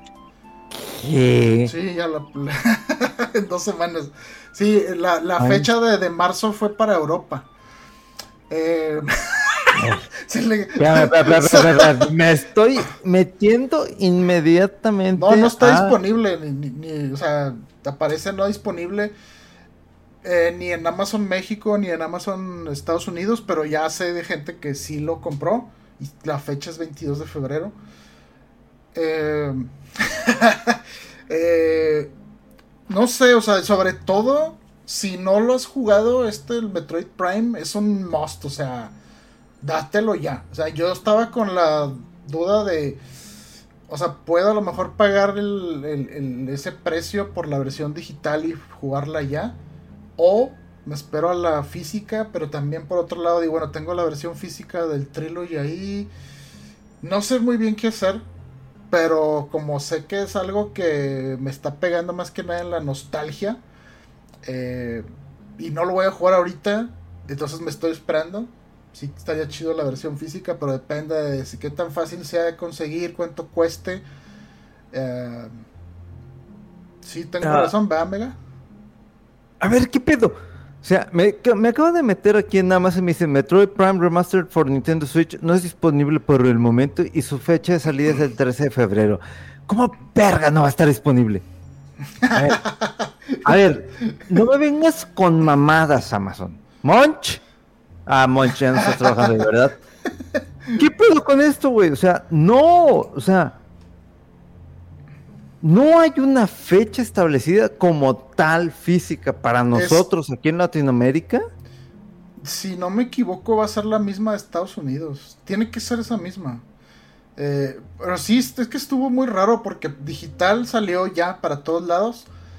Pero sí me llamó la atención porque yo vi el, el stream del Nintendo Direct en, de, Estados, de Estados Unidos y decía 22 de febrero. Después dije, ay, voy a ver por aquí unos reacts así de otro lado, de lugares españoles así. Y dice, ah, que sale en marzo. Y yo, ¿eh? Y sí, como que están manejando fechas distintas para la versión física según el territorio. Yo no creo que... Bueno, no sé, si tuviera que predecir por cuál nos va a tocar en México, yo diría que sería la misma de Estados Unidos, pero no sé. Pero el chiste es que si quieres jugarlo y ya te urge, ahí está la versión digital. Y conociendo a Nintendo, eh, la versión digital va a costar exactamente lo mismo que la física. Eh, sí, Ah, refrendo Nintendo, o sea, por favor, o sea, a ver, nos estamos reponiendo de regalos de Navidad todavía, que probablemente sea hasta marzo ese pedo, y me sales con que la digital va a ser la misma que la física. sí, yo creo que sí va a costar lo mismo. Entonces, yo creo que si, si, no, si, si, si andas justillo de dinero, vete por una o la otra. No, no, o sea, lo- comprar los dos se me hace mucho. Eh, Es demasiado porno. Sí, muy porno. ya, ya es mucho darse.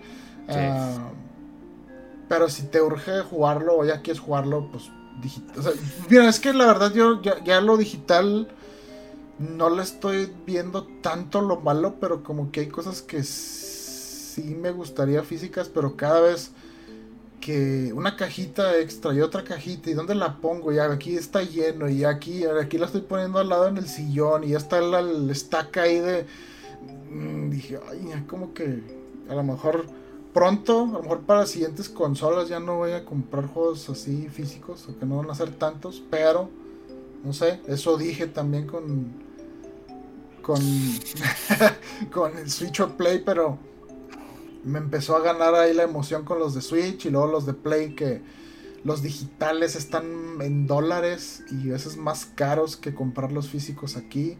Entonces, sí, no sé. Pero pues no sé, amiga. Ahí como andes tú con tus finanzas, ya checarás uno o el otro. A ver si te esperas. o te aguantas pues, para que salga la versión física. Ahí estaremos en el drama de si digital o no digital de Metro Prime Remastered, ¿no? De los títulos, pues que ya hablaste rápidamente, fue, fue el Fantasy Life de The Girl Who Steals Time y el Professor Lighton, igual también del Level 5.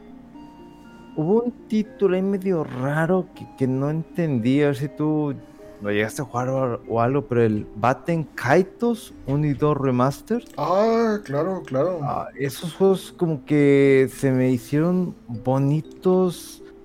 Pero, a ver, corrígeme. Pero por el tipo de temática, este, y, te dejo la tarea porque ya me están ganas de, ir al baño. Eh, para que más, que más profundizar para hacer pipí. Ajá. Pero el diseño como tal del lugar lo sentí muy Chrono Cross. Este. Y igual del sistema de batalla. No, no, no entendí muy bien, digo, y ahorita vuelvo a escuchar todo lo que dices. Este, voy al baño y dejo el micrófono al señor Rodowolf. A ver, explícales qué pedo. Bueno, estos Baiting Kaitos Remaster 1 y 2, otros eh, juegos originalmente de GameCube. Eh, son dos de los pocos RPGs que hubo en GameCube. Y eh, pues son un par de juegos que hizo el estudio que actualmente está haciendo Xenoblade Chronicles, que hizo Xeno Saga, es Monolith Ay, siempre se me olvida bien cómo es el nombre, no es Monolith Soft o Monolith Studios, creo que es Monolith Soft.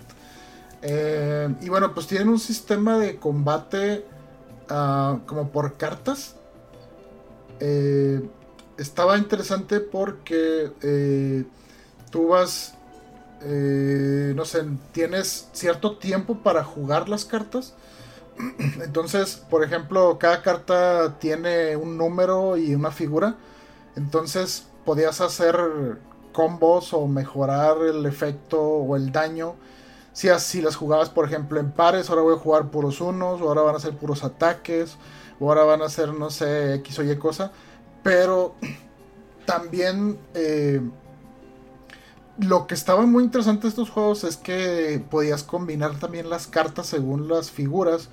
Y a veces hacían cosas eh, combinándolas muy interesantes. No me acuerdo muy muy bien de todas las cosas que había, pero digamos que hay un, por decir, una carta que es de, mm, no sé, gasolina o petróleo o algo así, y si la usas junto con algún elemento de fuego, crea una explosión, y entonces es un ataque fuerte de fuego al enemigo.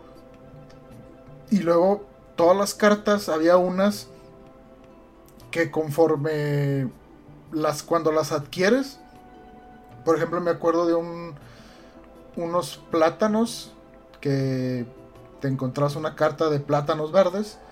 Si las usabas en batalla, pues ahí le hacían un uno de daño al enemigo porque pues eran plátanos verdes que no están buenos para el consumo.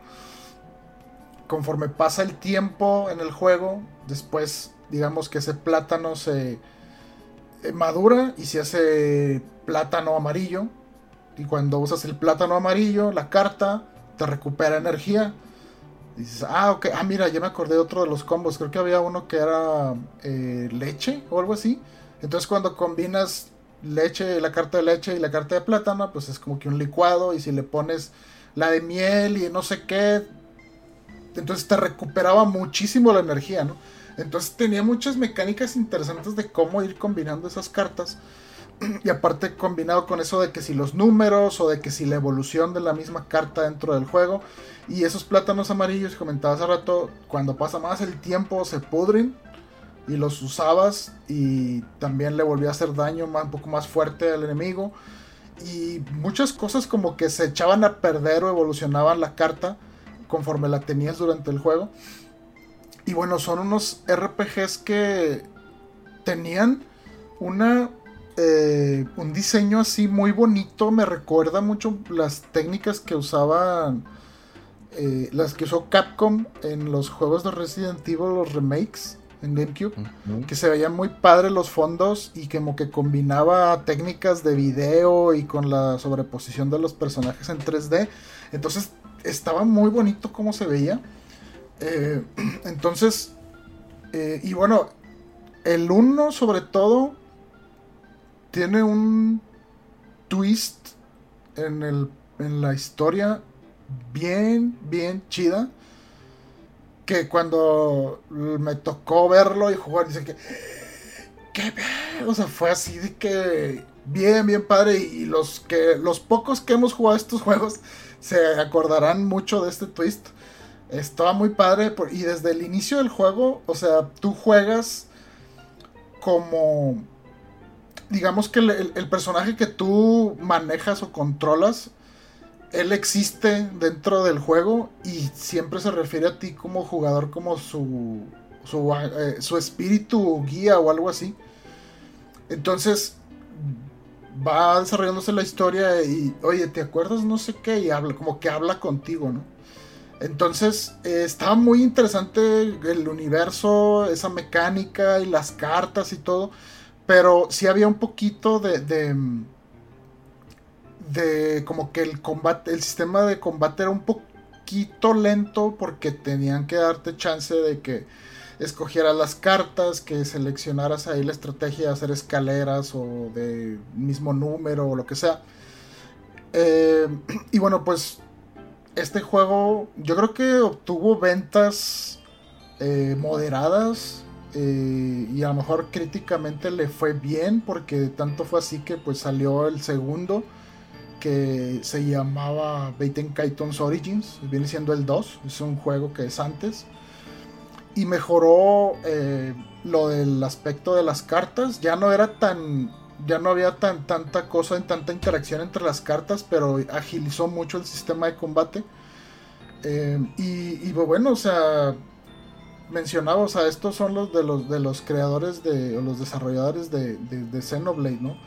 Entonces, y, y, y, quién hizo la música, si no me equivoco, es el creador de la... de... más recientemente de los juegos de... el juego de Tales of Arise que hicieron la, hizo la música de Star Ocean también. Entonces tiene una música muy padre, muy bonita. De hecho tengo los soundtracks ahí, tanto que me gustó. Eh, sí, una sorpresa eh, que salieran estos dos, esta colección así de los, de los dos juegos en HD. Porque son bastante de nicho estos juegos, pero son muy buenos. Para los que les gustan los RPGs, yo creo que los, los, los tienen que checar. Y, pues son dos, ¿no? Hasta donde anunciaron son dos y vienen en el mismo paquete los dos juegos. Entonces, pues yo creo que, que, que, que es, un, buena, es una buen anuncio ahí para, para tener ahí más RPGs de, y, juegos rescatados de la época de GameCube. Y luego porque dicen que Nintendo sigue vendiendo, o sea, no dudo que una consola entre 100 mil sea por Ah, no mames, va a salir tal juego, yo recuerdo en mis años de antaño, lo compro. Sí. Quiero volver a jugarlo. Es, es, es increíble eh, en sí, ese es, esos juegos, fíjate, aunque no creo que tenga tiempo de jugarlos, pero es algo como que siento que de, debo, debo comprarlo por apoyar nada más, o sea, y, y ahí tengo los juegos de GameCube, ¿eh? o sea, los sigo teniendo. Y ahorita si te metes a Amazon, dije, voy a buscar a ver si está disponible ya para comprar esta colección creo que el 2 el, o en el Origins está ahorita como en 3 mil pesos en Amazon. Porque, se, hicieron bien raros, porque eran bien pocos. Sobre todo el, el 2 es, es, está muy caro porque no hubo muchas copias. Y pues bueno, ahí tengo mi copia yo, ¿no? Del, de los originales en GameCube. Fíjate que ese, ese es buen punto, eh, más que nada para nosotros que tenemos la capacidad monetaria para dar un clic y simplemente comprar el juego, ¿no? O sea, si yo, que me encanta Metroid, que, que me encanta muchísimo de, de, de los, títulos, los títulos de Nintendo y no sé, probablemente sea de los que más disfruto más que Zelda. Y mi click para una digital y mi clic después para una versión física le ayuda a tener en cuenta de que, güey, es que hay gente que sí quiere este juego, pues obviamente va a, a repercutir, ¿no? Entonces, si este tipo de juegos de los cuales estamos hablando, de que no teníamos ni en mente, ni, ni idea en nuestra mente, que es el Batten Kaitos 1 y 2 Remaster para el verano de este año, y eso apoya para que la gente, ah, bueno, si hay un interés, pues probablemente podamos hacer un, un nuevo juego, un spin-off o lo que sea. Parece que no, señores, pero pues sí, o sea, tu dinero sí cuenta. O sea, tu Sí. clic en, tu cuenta bancaria, en tu tarjeta de crédito, este, sí aporta muchísimo. Y es algo que hemos platicado mucho con el cómo fue que de repente Metroid se volvió algo muy, muy bueno de 800 millones, este, 800, este, 80, 800 mil unidades vendidas. No me acuerdo para cuál fecha habíamos hecho ese comentario. No he revisado un número si ha aumentado o si ha llegado al millón. No creo que haya llegado al millón porque todavía Nintendo no lo ha anunciado. Este, pero es muy, muy importante. Inclusi- Inclusive, para que un título muy, muy bueno, pueden llegar a pasar dos años para que llegue a la cantidad del millón de unidades, que fue lo que le pasó a- a- al título de, de Ender Lilies. Este, aunque me dicen que fue en enero y otros que me dicen fue en junio, pero yo traigo la noticia o la, la idea en enero de 2021, pues es, es muy relevante, pega mucho, sobre todo para temas financieros, temas corporativos, de que, a ver, Sí. me está dando lo que yo quiero, me es, ok, dependientemente de que sea mal juego, sea muy, muy, muy buen juego, vendió, Ujú. sí vendió. Vamos a la siguiente etapa, vamos al siguiente juego. no vendió, y se fíjate cancela. que, que en esta vi muchas reacciones de mucha gente que eh, si, si hacemos, bueno, para quien no sepa, estos juegos fueron desarrollados como dije por Monolith Soft, pero publicados por Namco. Hace mucho, Mm. o sea, hace en el pasado de, de esa época, Namco tenía eh, pues como que inversión en el estudio Monolith Soft y creo que Nintendo tenía una parte también y no recuerdo si Square o quién estaba, pero creo que Namco era el mayoritario y ahorita lo último es que ya el mayoritario es Nintendo, tanto que creo que es el completo eh, accionista ahí de, de Monolith Soft. Pero en esa época eh, también Monolith Soft hizo los Xenosaga y distribuidos por Namco. Entonces mucha gente con este anuncio del Baiten Kaitos 1 y 2 pero ¿por qué esos? ¿Por qué esos los que debían de haber sacado la colección? Esos de los de Saga.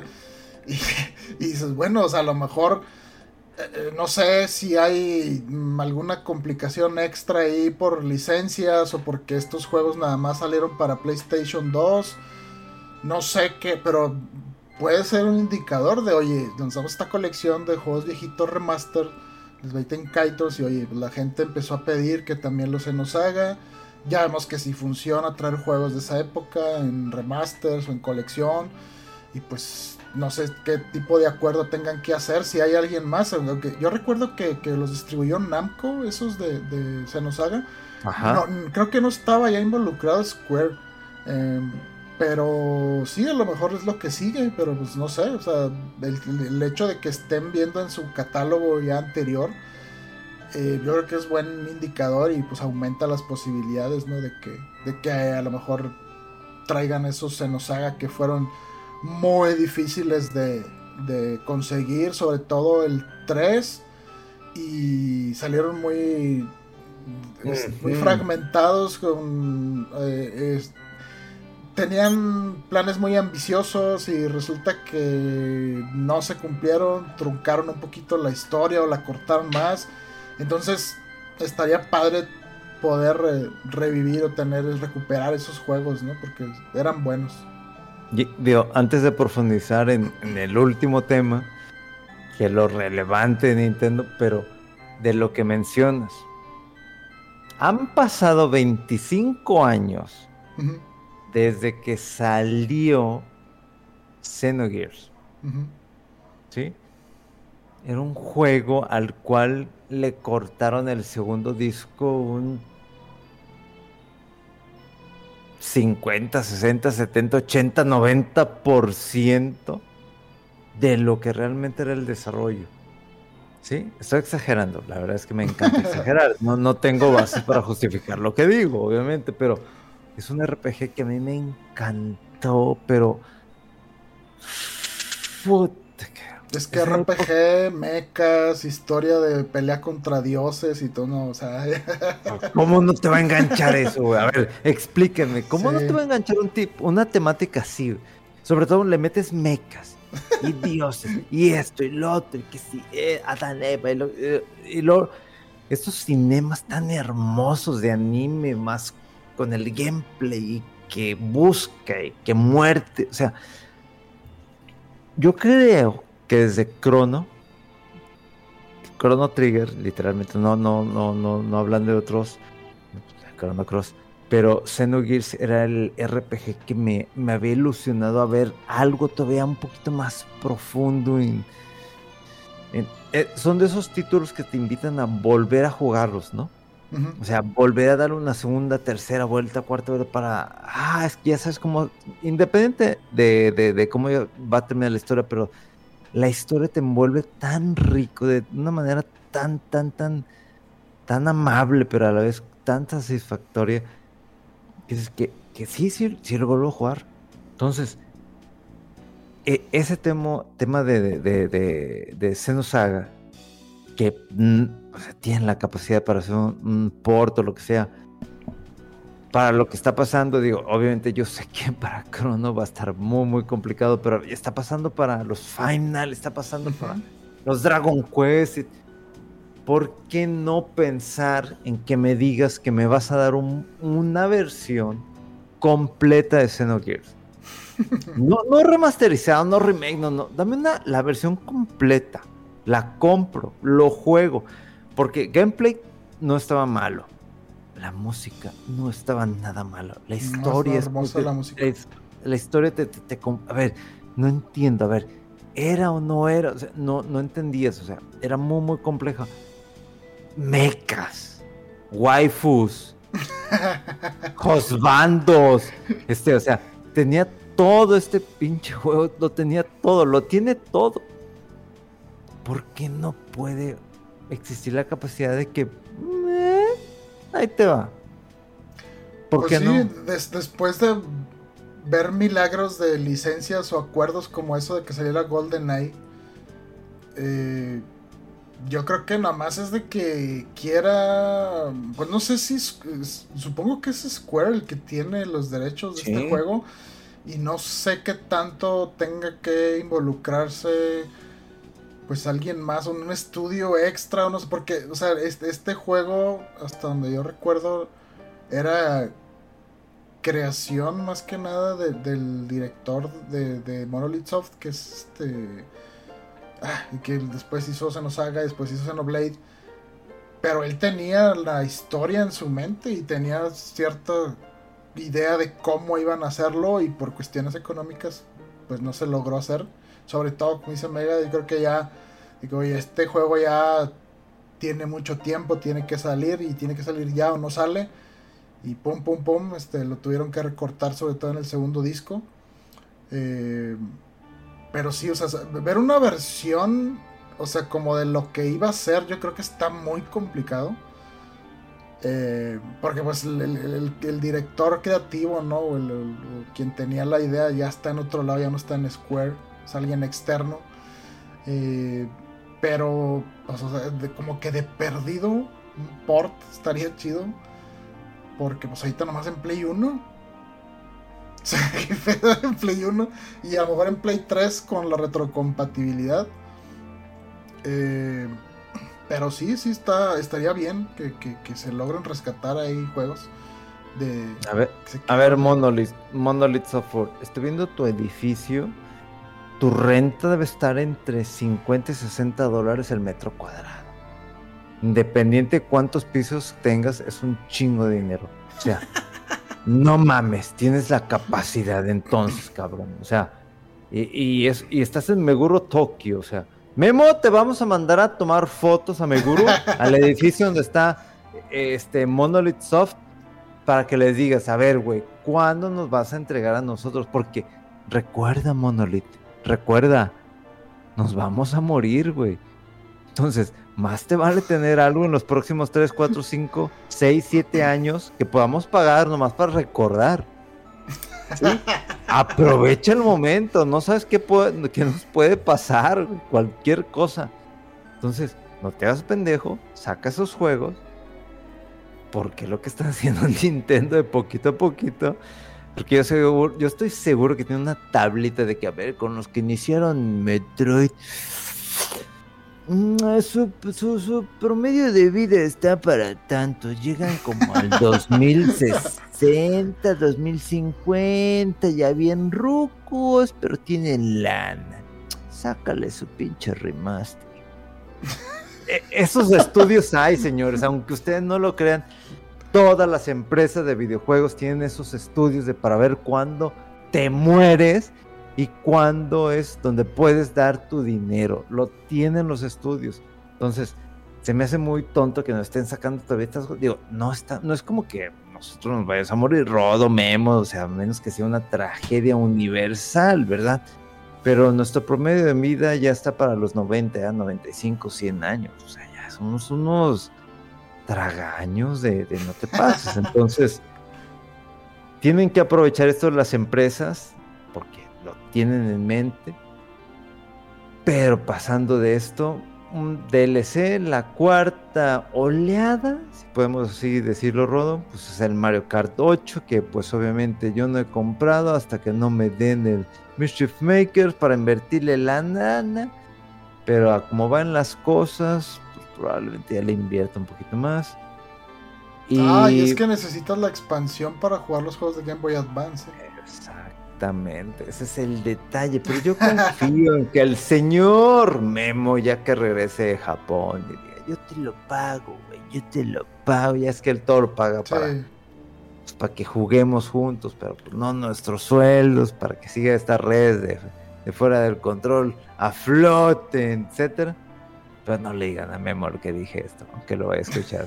te amamos, Memo, te amo, te amo, te amo, chiquillo. Pero pues eh, está bien el DLC, pero porque también ya nos estamos quedando corto de tiempo. El anuncio, la tarea, mi prioridad antes de que sea mayo. Rodo. Rodo amo y señor de todo el conocimiento, del gameplay, de la música. ¿Cómo estuvo el primer juego? ¿Y qué esperas de esta segunda parte? Porque esto nunca había pasado. nunca. De lo que yo esté enterado. ¿Y de qué título hablo? De la secuela de Breath of the Wild. Mejor, mejor conocido como ahora Tears of the Kingdom. Ah, mira. ¿Qué es esto? ¿Qué es esto que me causa estrés? Para mayo, ¿qué es? Pues las ganas de estar jugando la secuela de lo que mucha gente considera el mejor juego de todos los tiempos, el que vino a revolucionar la historia y el anhelo y la referencia para los juegos de mundo abierto, tanto que opacó a producciones como Horizon eh, Zero Dawn, a pesar de ser gráficamente muchísimo más ambicioso y demás. Eh, aún así, creo que mucha gente estamos de que, oye, el Zelda sí estaba bien chido, Breath of the Wild, ya que le agarras y que lo ves como lo que está haciendo, lo que quiso hacer diferente, si es una pues, un parteaguas, ¿no? De lo que eran los Zeldas antes de, de, ese, de esa entrega. Pero se ve como, ok, es más Zelda Breath of the Wild, pero como era tan grande, tan vasto y la novedad que tenía, tiene que tener algo más. Que lo, se ve que lo debe tener, pero no nos están diciendo todo, como siempre. Em, hay una cosa que se vio ahí que muchos después, después de analizar y de verlo otra vez, dijeron, "Mm, a mí como que me... No me... No me emocionaba tanto, pero confío en que no va a ser el enfoque del juego, por si eh, hay dudas. eh, creo que incluso fuera el control pegó algo, ¿no? Una imagen meme ahí de que... ¿Cómo decía? Como que cuando está Link arriba del, de, de un vehículo y que decía algo así como que... um, no, eh, ah, Zelda, Zelda Nuts and Bolts o algo así. Para quien no sepa qué qué es, cuál es la referencia a esto, durante mucho tiempo, cuando es- Rare se fue a Microsoft, yo creo que las creaciones más queridas de Rare fueron los juegos de Banjo en Nintendo 64. Y bueno, ya se fue Rare a, a Microsoft y... Oye, es que los juegos de Banjo muy chidos, plataformeros, imagínatelo con más presupuesto, con gráficas acá HD y mundos más grandes, no sé qué. Pues anuncia Rare que un nuevo Banjo y todos, ¿qué? ¿Qué? No sé qué, pero teni- no decía Banjo 3, decía Banjo Nuts and Bolts. Y esto de Nuts and Bolts hacía referencia que en muchas partes del juego, en un gran enfoque de hecho en el juego, dentro de los niveles, era que tenías que construir vehículos. Y pues se prestaba para mecánicas interesantes de cómo creo, creo, o sea, cómo ideo crear o construir un vehículo que pueda brincar, que tenga velocidad, que sea eh, muy flexible, que pueda volar, que no sé qué, que bla bla.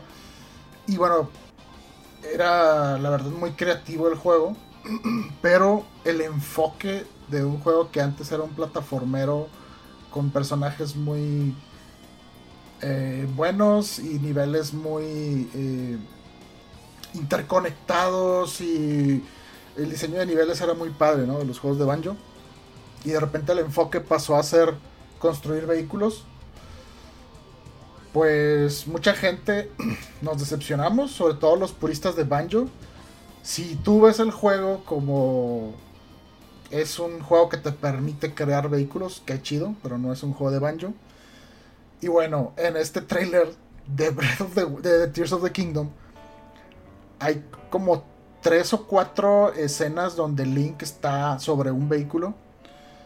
Y se ve como que no es un ah, como que un vehículo que se vea como que está demasiado bien diseñado sino como que se ve que está hecho de partes así ensambladas. Y entonces fue así como que mm, no creo que vaya a ser eso el enfoque del juego. Ahora yo pienso que como después hemos visto de mucho después de Breath of the Wild mucha gente que ideaba formas de transporte a través de piedras, de palancas, de un carrito de, mi- de minas, de, de moverse con eso por, la, por todos los sistemas físicos que hay dentro del juego y que interactúan en ellos para volar, para brincar, para aventar cosas, para teletransportarte más lejos en el mapa y demás, que ahora metieron ese sistema como de, ah, ok, la gente hizo cosas muy creativas para transportarse o brincarse cosas del juego.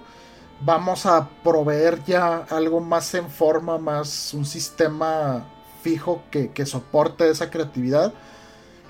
Si está eso y es algo opcional, si es algo que, que- está ahí, quien lo use lo pueda aprovechar, qué bien, qué chido. Y yo creo que ese va a ser el caso. Pero el enfoque en esas partecitas así como que me hacía a mí recordar esos traumas que fue la decepción con el Banjo Nuts and Bolts. Y repito, no creo que se vaya por ahí. Pero aún así eh, eh, es una serie de cosas que no, no sabemos qué, qué- qué es o qué es exactamente, cómo es la estructura del juego de Tears of the Kingdom. Porque si tienes la referencia de lo que es el, el Breath of the Wild, pues ya más o menos te acuerdas del plateau, que empezabas ahí, que los, tem- lo- los eh, santuarios, que eran 120 me parece, que los Koroks, que no sé qué. O sea, vemos todo este juego y se ve como que muy similar al anterior. En, la en lo gráficamente el mapa puede ser que sea un poco similar, pero hay muchas cosas donde se ven islas flotando, o sea que esas islas, ¿cómo llegas? Ahí empiezas, es algo que se desprende del mapa principal y que cambia la geografía del mapa del juego anterior. Y en los trailers hemos visto escenas como subterráneas. Vas a explorar abajo de esa parte. ¿Qué más? O sea, hay muchas cosas que, que no sabemos del juego, ¿no? Eh, y de todas maneras, yo creo que, o sea, se sigue viendo muy interesante y quiero jugarlo y quiero ver qué onda. Pero yo creo que lo que más me tranquilizó fue que terminó el trailer y que vimos de nueva cuenta la misma fecha que habían dicho, 12 de mayo. No se movió esa fecha. Entonces fue así como, ok, ya no va a haber retrasos. El juego va a salir en esa fecha. Ya estamos a tres meses. Eh, sí, a tres meses. no me estés presionando. Eh, y pues sí, yo a ver, a ver qué tal sale, porque durante todo este tiempo se han visto muchas mecánicas o leaks de patentes de mecánicas de juego que ha hecho Nintendo de poner como transportadores, de que Link veíamos que Link brincaba y se traspasaba superficies eh, arriba de donde estaba el plano ahí de referencia, entonces eran como cuatro cosas que metió el Breath of the Wild que podías hacer. Lo de las bombas, lo, de, lo, del imán, lo de detener cosas. El Stasis creo le llamaban, no me acuerdo cómo se llamaba, y otras cosas. Entonces, si meten algún otro, una otra mecánica de esto y ver cómo se pueden eh, combinar todos estos eh, sistemas, y pues, no sé, o sea, me emociona como ver las posibilidades, ¿no? Con nuevas cosas, con ya más formalmente adecuando estos subsistemas para, no sé, crear vehículos o, trampo o, algunas máquinas o algo para brincar, teletransportarte, mover, no sé. Y la historia y a ver qué más templos o cómo está estructurado esto, o sea, lo de los guardianes. y los templos estos grandes en el en Breath of the Wild eh, estaban muy padres, pero nada más eran poquitos. Entonces, no sé, o sea, hay calabozos como antes, hay más ítems, no sé, hay muchas cosas que no sabemos y que pues pronto vamos a ver, ¿no? Y no sé, yo creo que viene también un, un directo o algo así más dedicado del Zelda para mostrar un poco más de estas cosas. Eh, y pues bueno, ya ese es el anuncio más grande de todo este direct y por eso yo creo que fue un direct bastante bastante bueno, bastante sustancioso. Ya, igual así que nos pasamos ya dos horas y media. ¡Hola, madre! ¿Es en serio? sí, sí, sí. A ver si Memo, ¿no? Dice, ah, eso no se puede editar, a ver qué. No, pues se chinga, güey. O sea, es, información, es comentario para todo el que se pone que, a ver, voy a escuchar estos idiotas. Güey, tan... Sí. No será el podcast más largo claro que, sí, sí, sí. Sí, dos horas y media. Madre, eh, la mitad se lo llevó Zelda. no, y eso que, y eso que no platicamos lo que cortamos antes de empezar a grabar, porque ahí te cargo otra media hora. Este.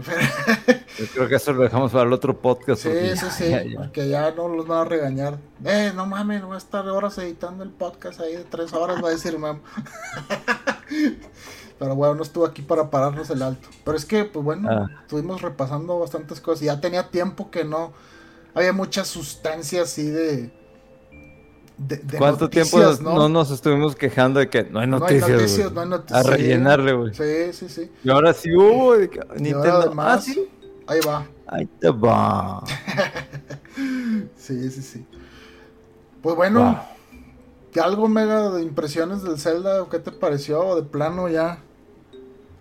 Mira, la verdad es que necesitaría realmente ahora sí terminar el Zelda como para decir, bueno, yo esperaría algo del segundo.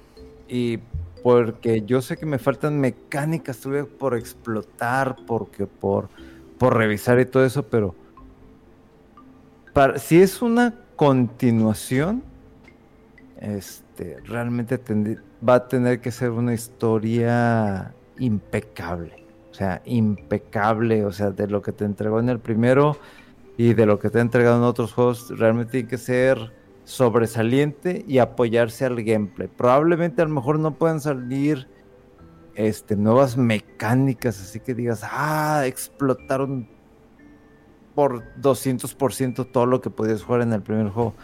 No creo que vaya tanto por ahí.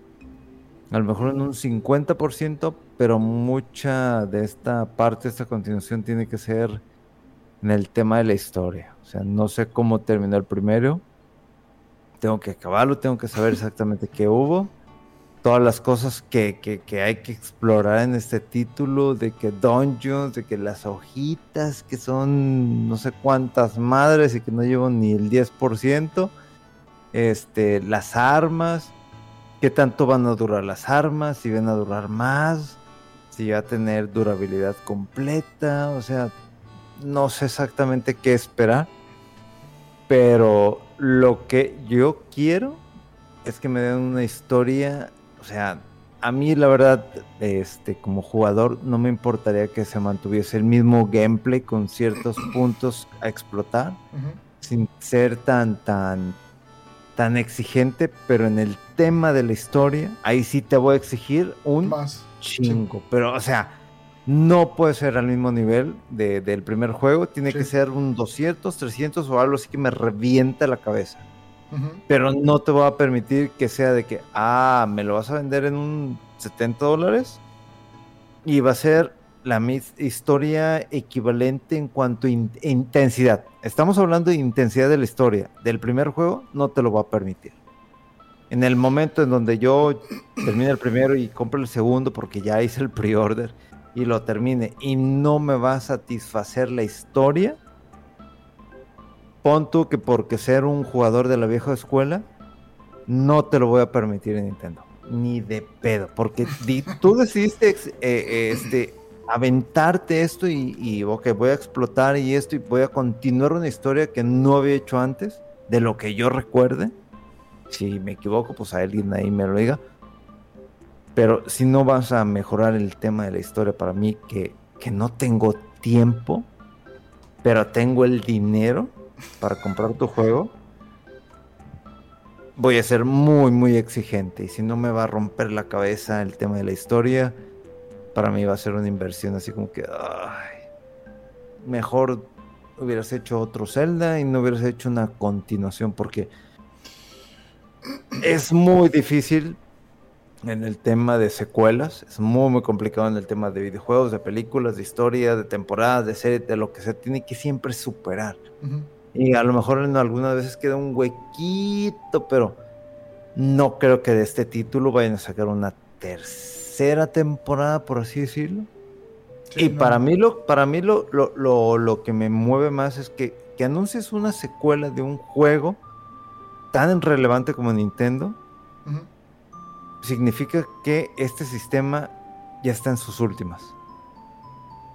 Es, es, la señal que me das a mí. Este Nintendo Switch ya está en las últimas. Para dentro de dos, tres años máximo. Y van a anunciar algo diferente. Entonces, esas son las expectativas que yo tengo como alguien que no ha terminado el primer juego, que necesito terminarlo antes de que, que llegue mayo, para jugar el segundo y pues para realmente saber si cumpliste para lo que yo quería. No te estoy. Y, obviamente, hablo de, mi punto de vista. O sea, yo mega, es de que no te estoy exigiendo un crafting de armas y de vehículos. O sea, algo mamastroso. O sea, o a lo mejor lugares por explorar, jefes, enemigos, técnicas individuales, historia pero en algo así como desarrollar artículos, herramientas, armaduras, no voy tan enfocado, sino alimenta más el hecho de que después de haber invertido este tiempo para terminar este primer juego y iniciar este e iniciar este segundo para el tema de historia porque con lo que me vaya a quedar que me guste voy a querer más todavía, porque ya me dijiste que es una secuela.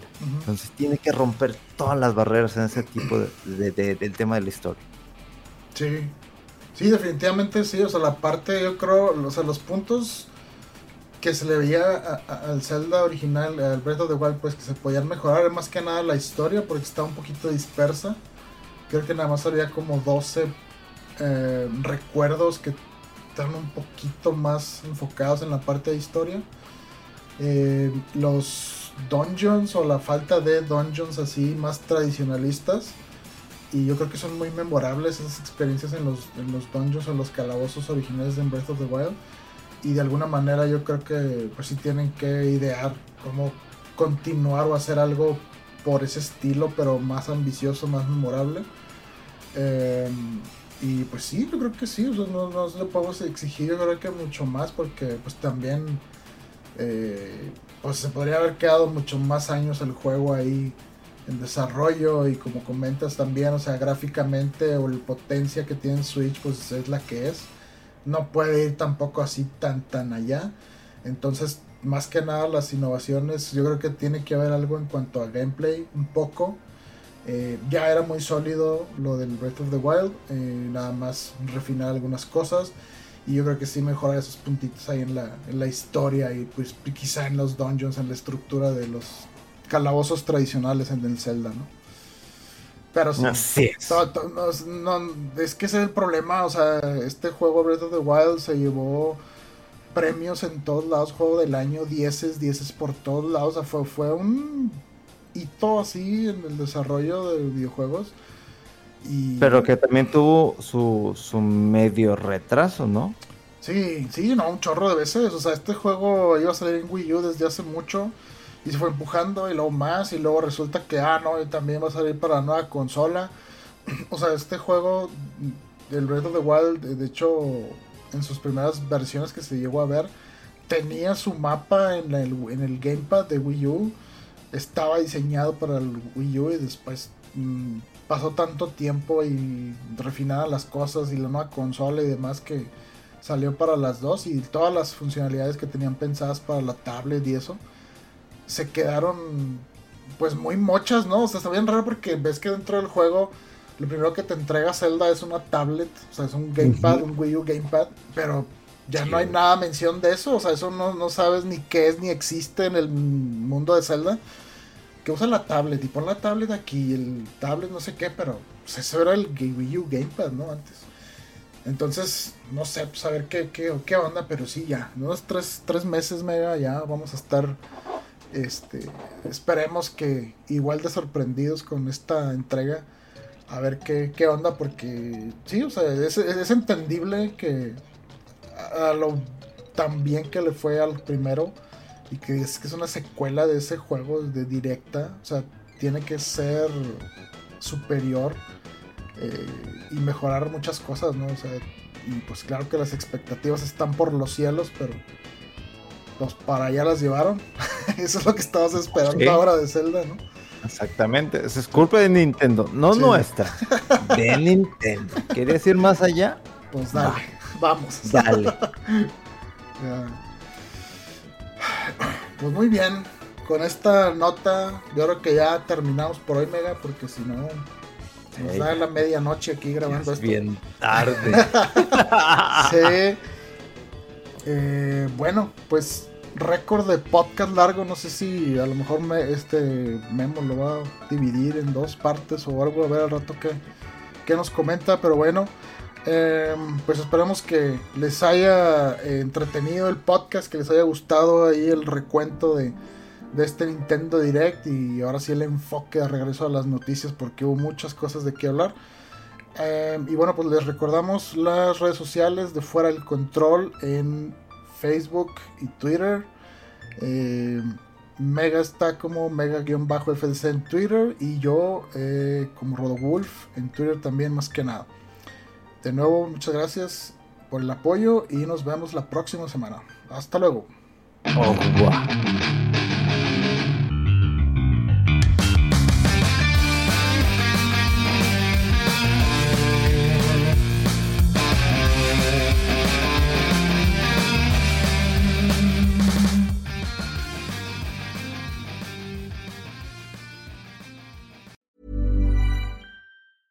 Hi, I'm Daniel, founder of Pretty Litter. Did you know cats tend to hide symptoms of sickness and pain? I learned this the hard way after losing my cat, Gingy. So I created Pretty Litter, a health monitoring litter that helps detect early signs of illness by changing colors, saving you money and potentially your cat's life. Pretty Litter is veterinarian developed, and it's the easiest way to keep tabs on your fur baby's health right at home. Go to prettylitter.com and use code ACAST for 20% off your first order and a free cat toy. Terms and conditions apply. See site for details.